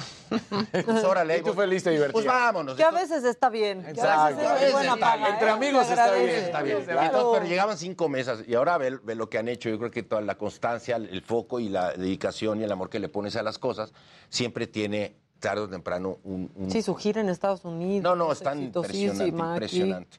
Y fíjate que ellos abrieron, eh, es la realidad, abrieron el, el camino. Eh, yo de alguna manera en el 2003, 2004, el primer disco que hubo conceptual que pegó a nivel, pues México, parte de Latinoamérica y todo eso fue el, el mío, bueno, junto con Armando Ávila, que fue mi productor. Porque de alguna manera no se había hecho antes ningún proyecto destinado a, a- Sí, es a puros verdad, ¿eh? covers o versiones, más bien yo hago versiones, no tanto covers, y este y, y- y- y- y eso pues nos tiene muy contentos de alguna manera hasta el día de hoy, ¿no? Te siguen llamando y, y- y el hecho que la gente, ¿no? Que la gente ahora vaya, ¿no? Porque mi público pues creció, ¿no? El público de todas esas bandas ha crecido y entonces de pronto eh, yo no estoy ni a favor ni en contra de nada, simplemente me mantengo neutro en mis percepciones de vida, pero, pero pues a lo mejor lo que hay ahora de música a mí en lo personal no lo escucho o no, o no, no estoy muy al tanto o no me gusta. Y la gente más adulta de pronto dice, oye, pues oír a fulanito y a Perengano y a estos grupos. Entonces por eso esta gira se llama el soundtrack, eh, porque es parte de, las rolas que Con lo que creció toda una generación, ¿no? o sea, con mis canciones, con las canciones de Bendio, algunos con de Ragazzi, de, de- de, pues de mucha gente que estamos. Y aparte es- va a ser variable la gira, el soundtrack va a ser variable. O sea, no siempre, vamos a estar una base, pero este, el, el- el 22 de abril van dos invitados sorpresas. Entonces vamos a estar, eh, posiblemente hagamos Estados Unidos y en Estados Unidos se van a subir también.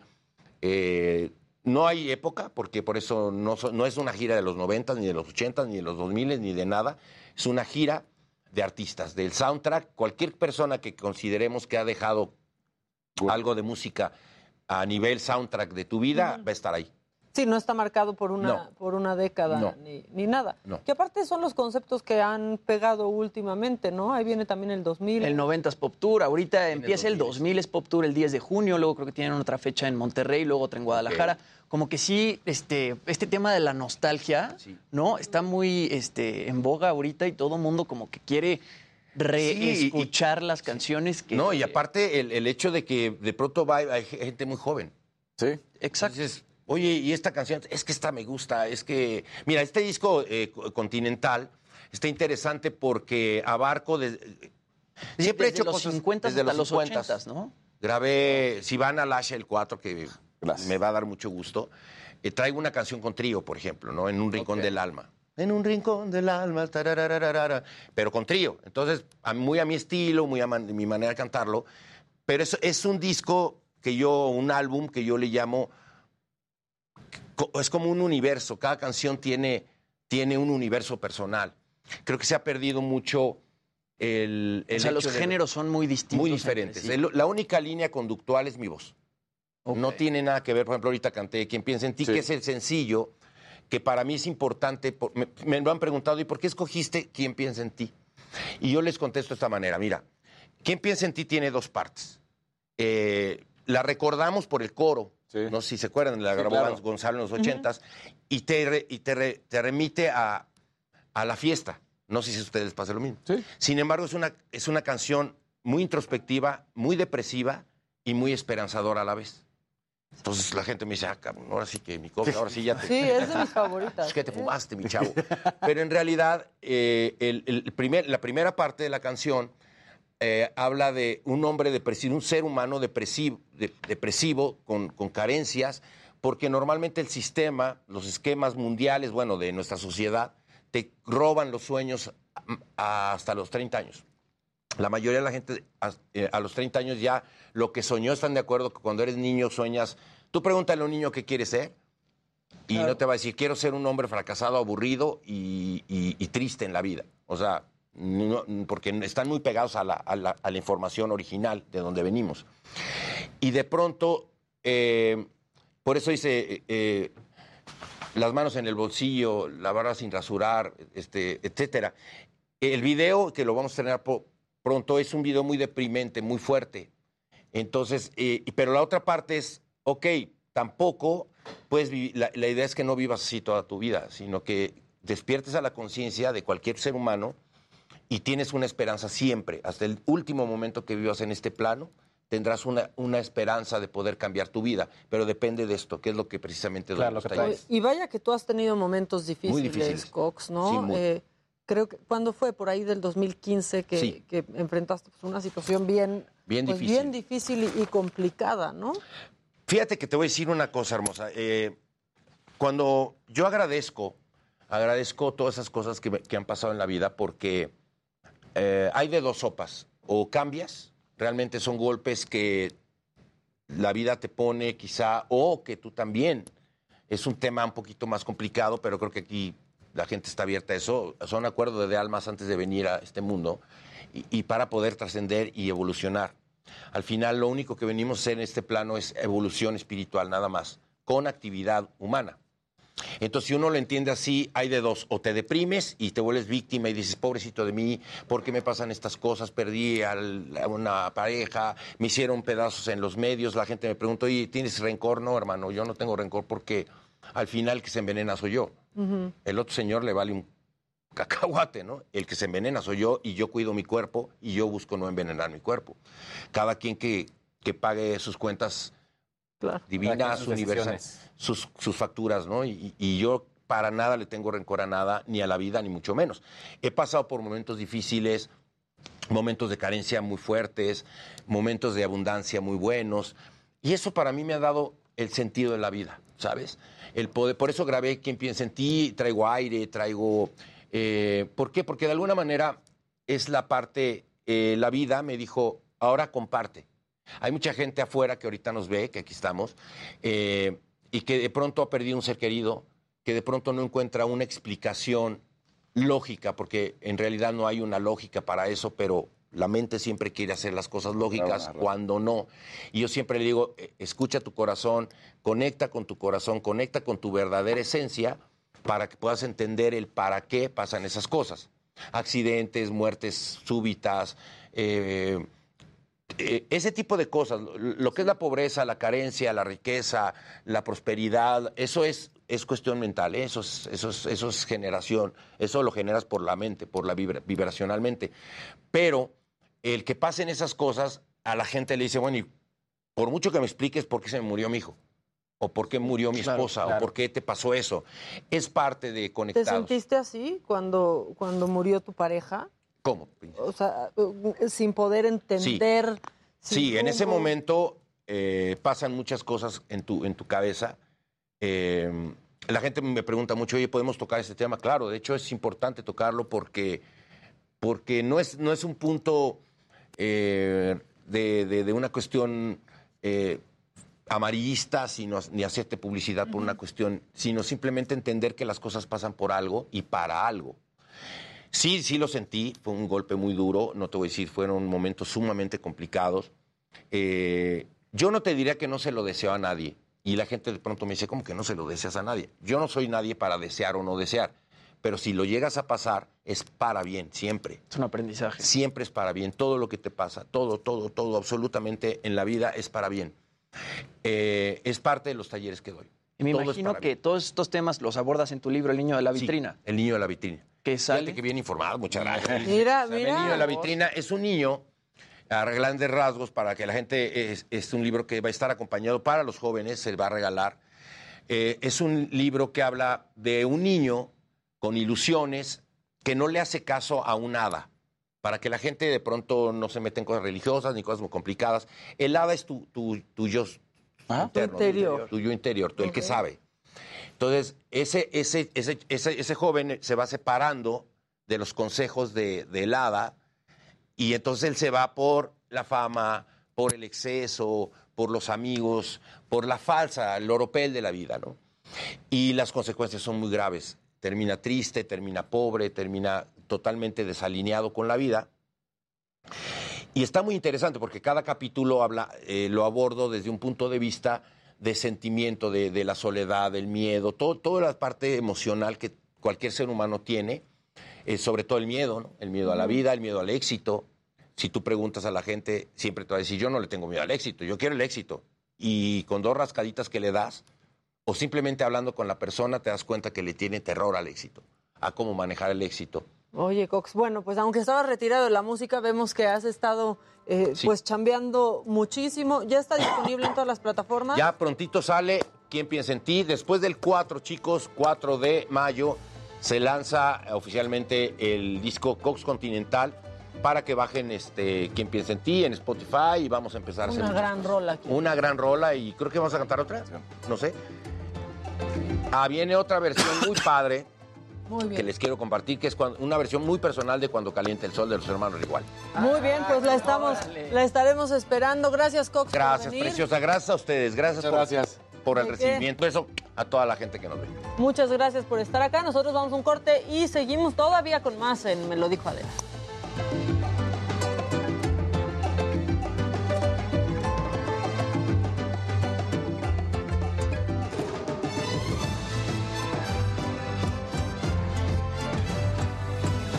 Sí. Del Félix el gato. Félix. Ajá. El único, único.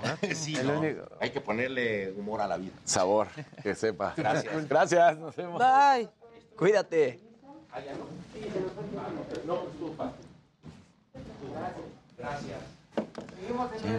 ¿Qué dice el público? ¿Qué dice la banda? Dicen muchas cosas. Oigan, banda, es lunes. Qué cosas, qué cosas. Ánimo siempre, por fin. ¿Qué onda, banda? Lo vi también con Hombres G en el último concierto que dieron. ¿Cómo que ya se acabó? ¿No cantó? Adiós, buena suerte. Sí cantó al Sí, sí cantó al principio. principio. Eh, este. Oigan, bueno, ¿a dónde se van a ir de vacaciones, gente que nos está viendo en YouTube? O, de- Que nos o desde que nos nos manden están sus viendo. fotos. Exacto. Este- Buenos días, Rocío. Interesante charla con Cox. Dice sí. Kianas Caru. Me gusta la sección de gadgets. Saludos, Pili. saludos. Este. Un abrazo. ¿Quién piensa en ti? ¿Quién puso sabes. ventaneando? Como todavía hace poco me decían, ¿qué? Eh, ah, no, no, hasta apenas me di cuenta que, que est- que con tu nombre de sección alburean. Y yo, ¿por? ¿Quién se dio cuenta apenas? ¿Una tía? Sí, algo así. Otra no, y otra no. Eh, Macalenos, Pili, los estoy leyendo. ¿Pero qué quieren ¿cuánto? que diga? ¿Qué dice su público? Están fritos. Si no me ta, ta, ta. saludan. Gaby García, ahí está, tus saludos. Cristian Huerta dice que van a venir a la Ciudad de México. ¿Qué tal acá? Pues la verdad es que si vas a venir en Semana Santa es padrísimo para aprovechar a ir a ver eh, teatro, conciertos. Eso en Semana Santa en la Ciudad de Pues, México Sí. es súper padre.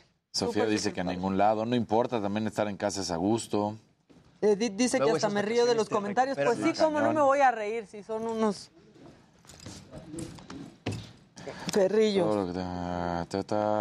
Este. Por favor, pueden felicitar a mi hijo Liam, que es su cumpleaños, se cumple 22 ¿Viste lo años y aquí está conmigo. Muchas felicidades, Liam. Felicidades, Liam. Lo que dijeron de la clase, que ya está por acabar, Y que Jimmy hace la, última pregunta así. y media hora más. ¿Qué tal eso en la escuela cuando ya, o sea, ya la maestra ya está concluyendo y ahí sale un Jimmy de, oye, pero no sé qué, es como, puta. Oiga, Esa quedó aplicaba. ¿Sí la aplicaba? No, esa sí no. ¿De- No, yo, yo siempre fui los que ya me quería ir. Yo siempre me quería ir, o sea, es que en la escuela, aunque te la estás pasando bien, te quieres ir, a menos Claro. que estés en la kermés. Pero Obvio. te quieres ir, te quieres ir. Este.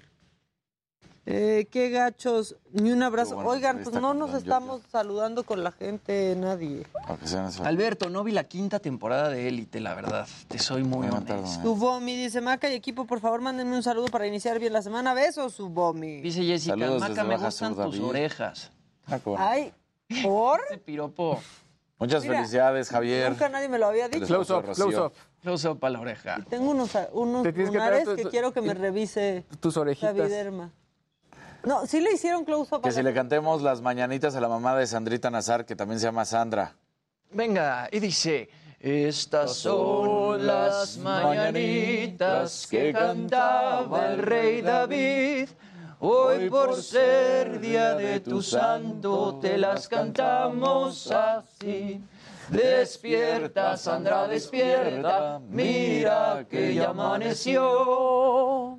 Y Y a los pajarillos cantan, la luna ya se metió. Bravo. Felicidades, mamá Nunca de me leen, porque Nazar. ¿cómo no, Blanca? Te estamos leyendo Qué justamente. injusta es la vida, Blanca.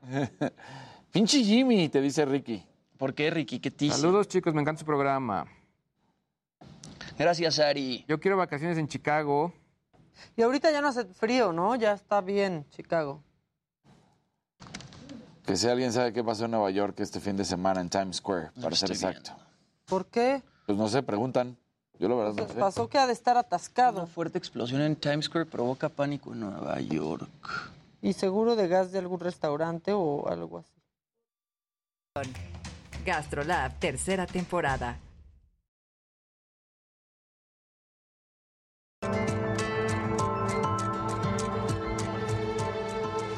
Ya estamos de regreso en este montón que tanto este comentario está causando en redes sociales. En serio, que si Jimmy, que si Luis, Que que, si las orejas de Maca. que si las orejas. Este, pero te debíamos porque te mandó, Luis te mandó a la cola, acuérdate. Sí, Entonces sí. vas, vas, ¿no? Ya, ya sabes, ya sabes. Dani, Luisito de repente no agarra y, y dice, eh, pues no que pasa no nada, aquí paz y amor, estamos en otro momento, la vida. La ley de atracción. Ya sabes, las agresiones, no pasa nada, Perdón. aquí, aquí todo Las es agresiones. Sí, ya es una semana de recogimiento. Sí, ojalá. Ay, Bueno. mira nada más, señor. Eh, eh, es Semana Santa, Luis. Y aparte yo recibiendo un tú- tú eres mensaje. seminarista, tú sabes lo que es hacer eso, señor, por favor. Solo para que se sientan mal con lo que están diciendo, trío de barbajanes. Ajá. Hola, soy Valentina, tengo 10 años y me encanta ver el programa con mi mamá. ¿Con qué cara van a saludar a Valentina? A ver, el seminarista que diga. Muy buena semana. Besos, Valen, besos. Bueno, después de estos momentos de risa tengo dos nada bonitas Oh, ya vamos, íbamos levantando. Pues sí, pero... ¿Qué pasó? eh, resulta que muere Dwayne Haskins, es un coreback de 24, era un coreback de 24 años de edad de los. Pittsburgh Steelers. Y la razón, está, la razón es sabida, pero no, no el por qué. Resulta que estaba tratando de cruzar la carretera, estaban en Florida, varios de los jugadores estaban entrenando, pero no saben por qué. Estaba tratando de cruzar la carretera, un camión de basura lo atropella y lo mata instantáneamente. Ay. Entonces, eh, esto fue el sábado en la mañana, entonces no han entendido por qué estaba en esa zona y por qué quería cruzar la carretera. Entonces, eh, dicen qué hace ahí, no sabemos por qué estaba caminando por ahí. Si no era una zona que pudiera atravesar. No, es en plena carretera, ¿no? Ah. Entonces, no, no, no saben y se están ya realizando las investigaciones. Adam Schefter, que es un insider de la NFL, es un reportero muy reconocido, eh, un periodista, pues fue duramente criticado porque primero hace bien en, en el comunicado dice, lamentablemente acaba de fallecer. Y luego dice, un coreback que brilló en colegial y que le, le ha costado muchísimo trabajo, le costó muchísimo trabajo en la NFL y no pudo. Entonces toda la comunidad de jugadores de la NFL le empezaron a decir, ¿qué tal si hablas mejor de que era un buen padre? ¿Qué tal si hablas que era un buen deportista? ¿Qué te-?" Y en vez de criticarlo, en decir que le costó trabajo, ¿no? Entonces borraron el tweet, curiosamente eh, haciendo pues alusión a lo que se está pidiendo en el tweet de eso de editar. Eh, estuvo fuerte. Y ahora esta es digna de un macabrón de, de- de que dices, ¿qué le pasa a la gente? Esto sucede en, en Brasil en- con el equipo Asociado Desportiva Ferroviaria. Eh, bueno, lo voy a poner en imágenes y creo que no hay nada más que describir, más que platicar qué sucede después. La persona que vamos a ver es eh, el director técnico Rafael Soriano, que ahí está, le saca la amarilla la asistente, la de árbitro. Uy, cabezazo pelado. ¿Cómo? Cabezazo así. O sea, no ¡Qué le gustó. tipejo! No le gustó el marcador del equipo, de su equipo que había perdido. Le sacan ahí la amarilla, llega el árbitro asistente a decirle que él y le da el cabezazo. Le sacan el la árbitro roja. central saca la roja, claro. Pero lo mejor de todo esto, ¿Qué va a pasar con ese patán? ya lo despidieron. Pues, Eso es lo mejor de todo. Claro. ¿no? Eh, el director técnico pierde su trabajo, el, como lo decíamos, el equipo deportivo, como es conocido, inmediatamente da a conocer que ha sido separado de- del equipo y la Federación de Fútbol del Estado de Espíritu Santo investiga, hace la apertura de una investigación para ver cuáles son las sanciones con rigor, y así lo pone el comunicado, que le van a imponer. Hasta este momento, pues es lo que sucedió. Esto sucedió ayer y esto a las 9 de la mañana lo da a conocer el Estado de Espíritu Santo de que abre esta investigación y ver cómo va a proceder no solamente en lo deportivo, sino legalmente ante este tipejo, Claro. porque no hay otra palabra, digo. Oigan, ya cada semana hablamos de gente golpeando a gente. cañón. O sea, si no es, miren, llevamos tres semanas al hilo. Con distintos niveles, ¿no? Exacto. Will Smith, Y en distintas Alfredo Adame, y en distintas secciones y ámbitos. Alfredo. Adame y ahora este. ¿Qué tal? ¿Quién sigue? ¿Quién sigue? ¿Elon Musk? Exacto. O sea, ¿qué va a suceder? Sí. Oye, ¿ya que ya acabaste? Guarda tantito, todavía guarda, Guardamos guarda tantito, tantito. guardamos tantito, este, Maquita. porque este macabroncito está también intenso porque se están llevando al pobre hombre, ya lo vieron, en ambulancia, Ah, sí. a atenderlo. No. Y la novia tiene algo muy importante que pedirle. No. Pobrecito, o sea, está vivo, pero en realidad ya está muerto. Sí, sí. Véanlo, por favor, No vean esto que sucedió. Híjole. Espere que al menos lo atiendan los paramédicos, mami. ¿Cómo así? No, pero espérense un momento. O sea, tú desbloqueame tu celular y ya ahorita que te estabilicen vemos qué onda. Digo, también la mujer muy bien, ¿no? Porque así ya sabes si sí va al hospital o, o va alguien más. Y todos se pusieron de su lado para bajarla de la ambulancia. No, no, no. Todos los amigos de, no, ya arráncate, arráncate, arráncate. Y pues no, no le desbloquearon el celular a, este, a esta mujer.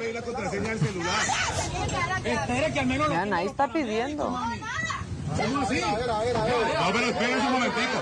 Pero ¿cómo le da que... Hasta se hizo el más grave, el pobre hombre de estoy inconsciente, ¿no? Como Yalitza dijo, no puedo, estoy muerta, ¿no? Como la Cleo. Bueno, ya, hay una aportación macabrona. ¿Y tú en espectáculos tienes cosas macabronas? mm, Pues no, macabrón. Esta, esta está, está bonita, porque, a ver, la guerra en Ucrania ha dejado pues, cosas muy feas, ¿no? Pero el, el viernes pasado les presenté una canción que sacó Pink Floyd después de mucho tiempo de ausencia, y ahora la guerra también logró que, que Julian, eh, Julian Lennon hiciera una versión de Imagine. Él había dicho hace unos años que él nunca iba a tocar esa canción de su papá, pero ahora en un evento benéfico a favor de las víctimas en Ucrania, él presenta esta versión de Imagine de John Lennon y la verdad es que está bastante padre. Cada vez se parece más a su papá. Cada vez se parece más a su papá. Y también escuchas a su papá en su voz de una forma u otra, ¿no? O sea, tiene una voz diferente, pero se escucha la voz de John Lennon ahí atrás.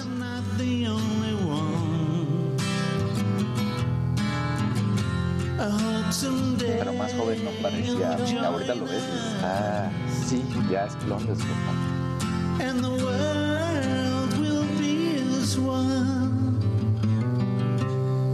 Bueno, ahí Julian Lennon dice, hoy por primera vez interpreté públicamente la canción de mi papá Imagine. La canción refleja la luz al final del túnel que todos estamos esperando. Siempre había dicho que la única vez que consideraría cantar Imagine sería si fuera el fin del mundo. La guerra contra Ucrania es una tragedia inimaginable. Como ser humano y como artista me sentí obligado a responder de la manera más significativa que pude.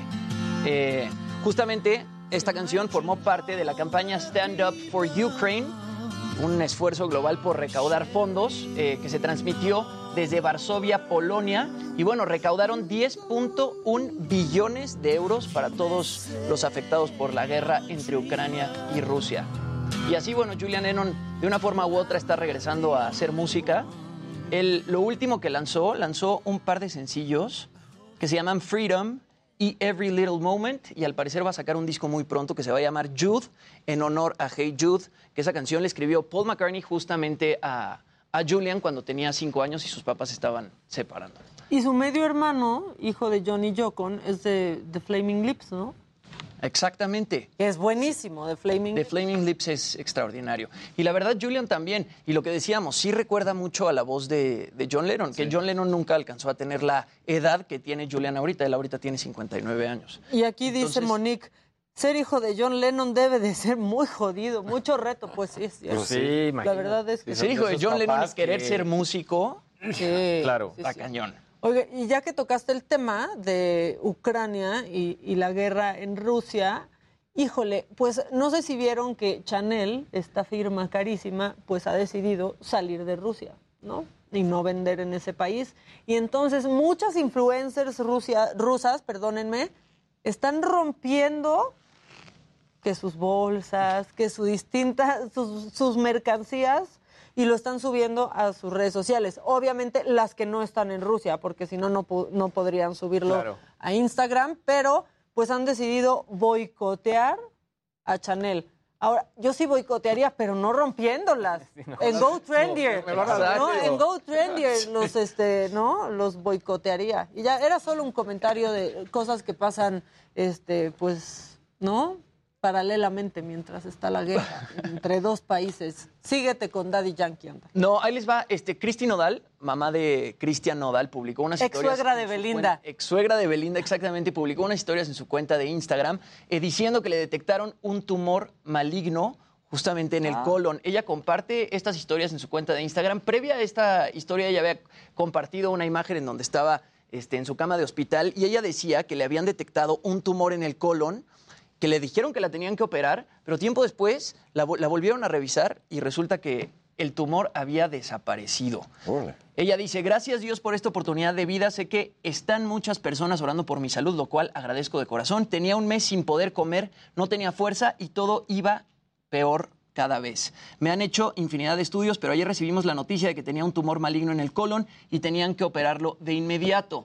Tiempo después, ella vuelve a publicar y dice que el tumor este, pues había desaparecido de una forma u otra y que es uno de mil casos que suceden este tipo de cosas. Entonces, bueno, Cristi Nodal por lo menos está bien. Ahora, pues toda la batalla que ha tenido Cristi Nodal con Universal últimamente, ¿no? Entre ella y el papá, que son managers de Nodal, pues con, con Universal se la estaban viendo negras por los derechos de las canciones, que Nodal ahorita ya está con otra disquera, pero en su momento se peleó con Universal Music porque él quería seguir sacando música y como que Universal este, pues no lo dejaba.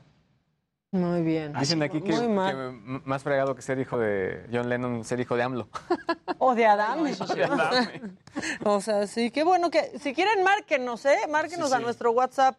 Si tienen una consulta que hacer o algo que contarnos. Oigan, y ya- ya que preguntaban. al teléfono en lo que Jimmy está aquí con Preguntaban en el chat por Daddy Yankee, ¿no? Hace un par de semanas justamente Daddy Yankee anuncia su retiro musical, luego de más de tres décadas de ser, pues yo creo que el máximo ex- exponente del reggaetón en el mundo, ¿no? Él fue un poco quien puso la semilla con esa canción Gasolina. Con la gasolina. ¿no? Y que hizo pues del reggaetón un género súper viral. Él anuncia eh, su retiro de la música hace un par de semanas, pero pues también confirma un tour de despedida. Originalmente había agendado tres fechas en México. Estas primeras tres fechas eran en Monterrey, Guadalajara y Ciudad de México. En Monterrey el 24 de noviembre, en Guadalajara el 26 de noviembre y en la Ciudad de México el 29 de noviembre. pero ahora agrega también Tijuana, Veracruz y Cancún. En Tijuana va a estar el 21 de noviembre, en Veracruz el 2 de diciembre y en Cancún va a estar el 4 de diciembre. La venta de boletos en Monterrey y Guadalajara comienza el 13 de abril a las 10 de la mañana. Y bueno, los pueden adquirir en las taquillas del estadio o a través de la página Fun Ticket. Y bueno, los boletos van más o menos desde los 490 hasta los 2.490 pesos. Y bueno, yo creo que sí vale la pena ir a ver a Daddy Yankee en su gira de despedida. Por más que a uno no le guste el reggaetón, este, pues sí es una O pedir más gasolina, eso ya tampoco nos gusta, No. Oigan, tenemos una llamada. Venga. Espérense, espérense. ¿Quién habla? Hola. Hola. Ay, a todos los adoramos. Mi hija de 21 años y yo de 47, los adoramos. Extrañamos a la señora de la casa, pero estamos felices porque con ustedes es otra onda nuestro día. Nosotros también la extrañamos. Ejercicio. Ahorita dice dice Jimmy que qué onda con tu hija de 21 años. Jimmy, ahí después te escribo, a ver qué tal. Órale. Oye, muchas gracias por vernos. ¿Sales en Semana Santa o qué va a pasar contigo? No, yo no salimos y porque las carreteras están horribles más que a Cuautla, porque mis papás acaban de cambiar ahí a vivir y pues hay que ir a verlos un ratito y ya, a regresarnos. Pues Nada muy bien. Dos días. Oiga, vayan a ver todas las obras de teatro que aproveche la gente, la de Mentiras Obvios, lo máximo. Pero fuimos a ver la de Goce el viernes, el, el teatro vacío. Vayan, y la obra está padrísima. Todas valen la pena. Ay, que estaba vacío. Sí, en la de las seis había, éramos como 40 personas. Y la verdad, está padrísima la obra, no me la imaginaba así. Ya, pues qué mal. Oye, pues muchas gracias por, Gracias por a llamarnos. Un beso. Un abrazo. Cuídense mucho. Bye. Bye. Tenemos otra llamada. Es que nos gusta platicar con la gente, Sí pero gusta. nada más que no puedo poner el, el speaker, no sé por qué. Espérame, Emi, te voy a... Ya, ahí está. ¿Quién habla? Hola. no, pues ya se cortó. No quiso. No, ya se nos trabó el WhatsApp, entonces este, aprovechense en lo que no quiso, no jala, no jala. Es que se nos satura un poco. Este, pero ahorita entrará otra otra llamada. Lo que pasó en Nueva York fue que explotó una alcantarilla. Sí. Eso fue lo que sucedió, ¿no? Es- fue justo lo que lo que pasó ya. Me estás diciendo acá mi informante, exactamente, ¿no? Acumulación de gas. imagínate, imagínate. eso. Sí, sí. Listo. Bueno, ¿quién habla? Hola. Hola, buen día. Hola, ¿le puedes bajar porfa la tele porque nos escuchamos nosotros?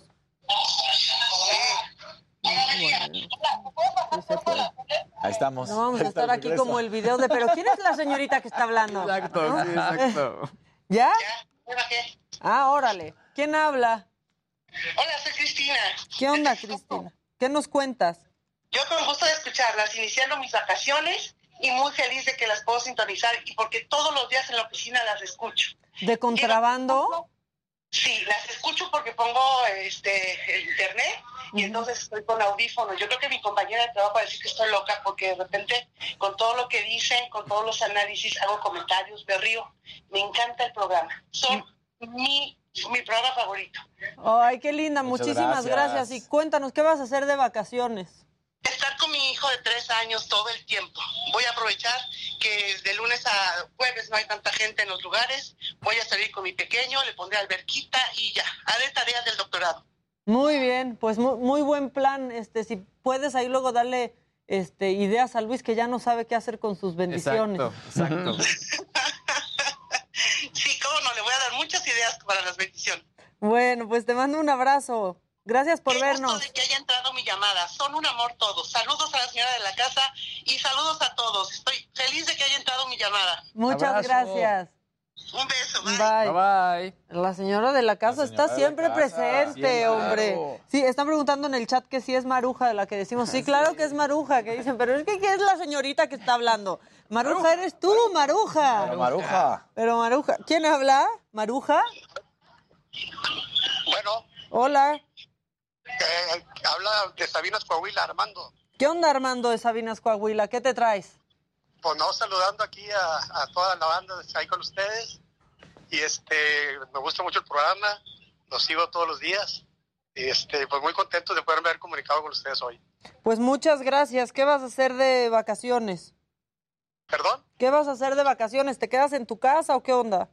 Pues eh, quedamos cerca aquí de la frontera, a lo mejor vamos a San Antonio, está como a tres horas de aquí donde vivo yo. Uy, pues con tiempo, ¿eh? Que está, pero fuerte cruzar. Pues saludos para toda la banda y pues para toda la raza Pumas que mañana vamos a jugar contra Eso. ¿Y van a ganar o no? Claro. Claro que Aquí sí, está somos los muy reyes de la- seguro el Casarín, ¿eh? somos los reyes de las remontadas. ¿De, de qué ¿Seguimos ganando. hablando de fútbol? No, estamos muy contentos de habernos comunicado con ustedes. Saludos a, a la, a la patrona de la casa, como decían ustedes, a la, a la, A la señora.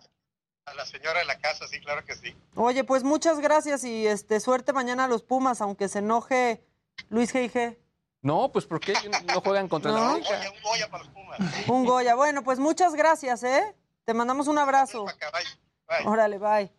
Oye, Maquita, yo nada más te quiero decir que Paola es literalmente una muñeca. ¿Sí? ¿Qué tal? Pues la publicidad de mentiras con Paola convertida en muñeca. No, Paola no está ahí. ¿Cómo no? Esa no es Paola. Yo también pensé que como que pareciese. Pensé que era. No, son. Pensé que esa Lupita era Paola. No, No, es Paola. no. Si Ah. la ves en el escenario vas a ver que no. Ay, yo ya. de Pues qué triste, iba a extrañar a Paola. No, bueno, esa Es Mentiras son el las musical. protagonistas del musical que se estrena el próximo 13 de mayo. En el Teatro Aldama, exacto. Exactamente. Y Paola sigue haciendo El mentiras. concierto, sold out cada semana. Y seguirán y habrá, yo creo, este, pues no puedo decir nada más. Igual las muñecas regañan, pero habrá sorpresas también con, con eso. Pero bueno, ahí están las protagonistas. Yo juré de que era la nueva Paola. temporada temporada del musical. No, Jimmy, ponte Bueno, los lentes, Paola, Jimmy. si me estás viendo de todas maneras, eres una muñeca. Ay. Bonita. Ay. Muy Quiero hermosa. otra muñeca. Muy bella. Muy Oye, bien. la UEFA da a conocer este, que se va a cerrar el Wanda Metropolitano. Este es el estadio del Atlético de Madrid. Para las- una sección de 5 mil personas porque eh, resulta que en el partido que se había tenido ante el Manchester City hubo saludos nazis. Entonces dicen que eso Ay, no lo van a permitir. ya, Tenemos el video ya. si lo quieren ver, en el cual pues estos seguidores están haciendo el chistecito muy desagradable. Pero mejor ni verlo. Y entonces, bueno, pues justo eh, esto dice la UEFA, que estos aficionados fueron captados haciendo el gesto en la derrota ante el Manchester City y por, la- por eso la UEFA anuncia que por conducta discriminatoria se cierran 5.000 butacas del Wanda Metropolitano. Oigan, una llamada. Venga. ¿Quién habla? Hola. ¿Maca? Sí, esa mera. ¿Quién habla? Maca. Hola. Hola. No, no, no identifico si es mucho gusto o mucho pesar. A ver,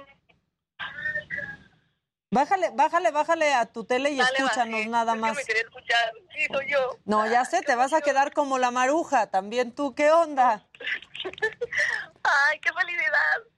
Los amo. Todos son guapísimos. Los quiero en mi vida. Muchas gracias, pero ¿a quién prefieres? No, no es cierto, es broma, es broma. es A broma. todos. Muy bien, así se contesta. Oye, ¿qué plan vas a tener en Navidad? Digo, en Navidad, wow. En Semana Santa. Si quieres también en Navidad nos cuentas. ¿Qué vas a cenar en Año Nuevo? Romeritos. Bueno, En ¿cuál es tu plan? pues, ¿Leo? ¿Cuál es tu plan de Semana Santa? No, pues estar en casa y salir al teatro. Muy Apoyar al teatro. ¿Qué vas a ver? Este, espero, espero ver la fábrica de chocolate. Uy, ya se acabó, era este fin de semana nada más. O sea, sí, perdóname, pero ya no la vas a ver. A menos que te vayas a Broadway. Bueno, yo esperaba. Puedes ir a Mentiras el concierto el viernes. Anda. Sí, también. Eso sí puedes hacer. Este puedes, no sé si Network ya esté por estrenarse. Ya está, ¿no? Está espectacular. Hay muchas cosas que ver, Aquí sí. cerca. Te amo, eres perfecto, ahora cambia, creo, en el Teatro Hidalgo. O sea, sí hay variedad, pero. Este, ¿Y te gustó? Sí. Ah, qué bueno, qué Está bueno. divertida. Bueno, pues hay muchas cosas que ver. Sí, Maca, qué emoción. Ay, muchas gracias. Te, te mando un abrazo. 100% fan. Muchas gracias. Coopero, pero coopero con mi like. Con eso basta. Te mandamos un abrazo. Los amo todos. Igual. Casarín, I love you. Gracias, Casarín, igual. Casarín te resulta muy atractivo, ¿verdad? Ya te vi, ya te escuché. ¿Todos? Sí, todos. Eso. Todos, este, para algo. Ah, sí. Ah, caray. caray. O sea, pero a ver, Casarín para llevar a casa de tus papás, ¿verdad? Esa es mi teoría. Claro que sí, es al que quieres llevar a la boda. Jimmy al, al, Jimmy Al rave. ¿por qué no? Claro, Jimmy al rave, donde pueda haber sustancias peligrosas, Jimmy. Claro. Y, y a, chocongos. y a Luis Puede G. ser. G. Los chocó. A Luisito, pues, para el museo. Para el museo. ¿Qué tal? Muy, no, que te, que, que Luisito te configure el software. Exacto. Sí, por supuesto, 100%. Que te actualice, que te actualice el software, Que Luis. me actualice, sí. Órale. Te puede ayudar con el antivirus, tal vez.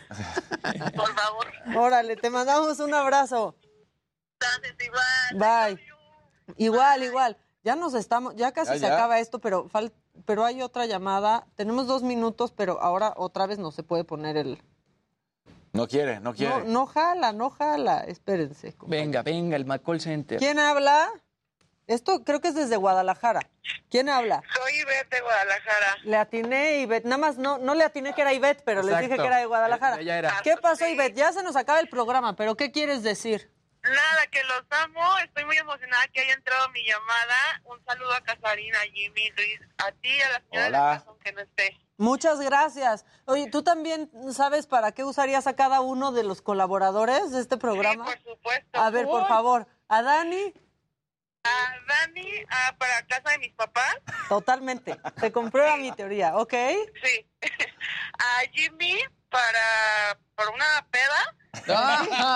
Pues sí, claro. Yo me apunto. Exacto. ¿Y a Luis G.G.? Y Luisito, Para para, un viaje. Un viaje. Para un viaje. ¿De Mira. cuáles? ¿De cuáles? ¿De cuáles? De los que vas a conocer un lugar nuevo. Muy bien. mira, mira. ¿Ves? Cada quien. Mira, o sea, aquí hay para todos los gustos. Oye, Tú también estás invitada a la peda. perfecto, muy bien. Ahí que pollo también. Oye, un abrazo. Ya nos vamos. Órale, bye. Bueno, queríamos saber qué van a estar haciendo estas vacaciones y nosotros ya nos vamos. Ya nos vamos. Pero mañana en punto de las 9 de la mañana aquí estamos toda la banda en representación de la señora de la casa con entretenimiento, con información, con risas, con un poquito de todo. Quédense, por supuesto, en sintonía del Heraldo Radio. Disfruten su lunes que está arrancando la semana y son vacaciones para algunos. Para algo. Hasta mañana.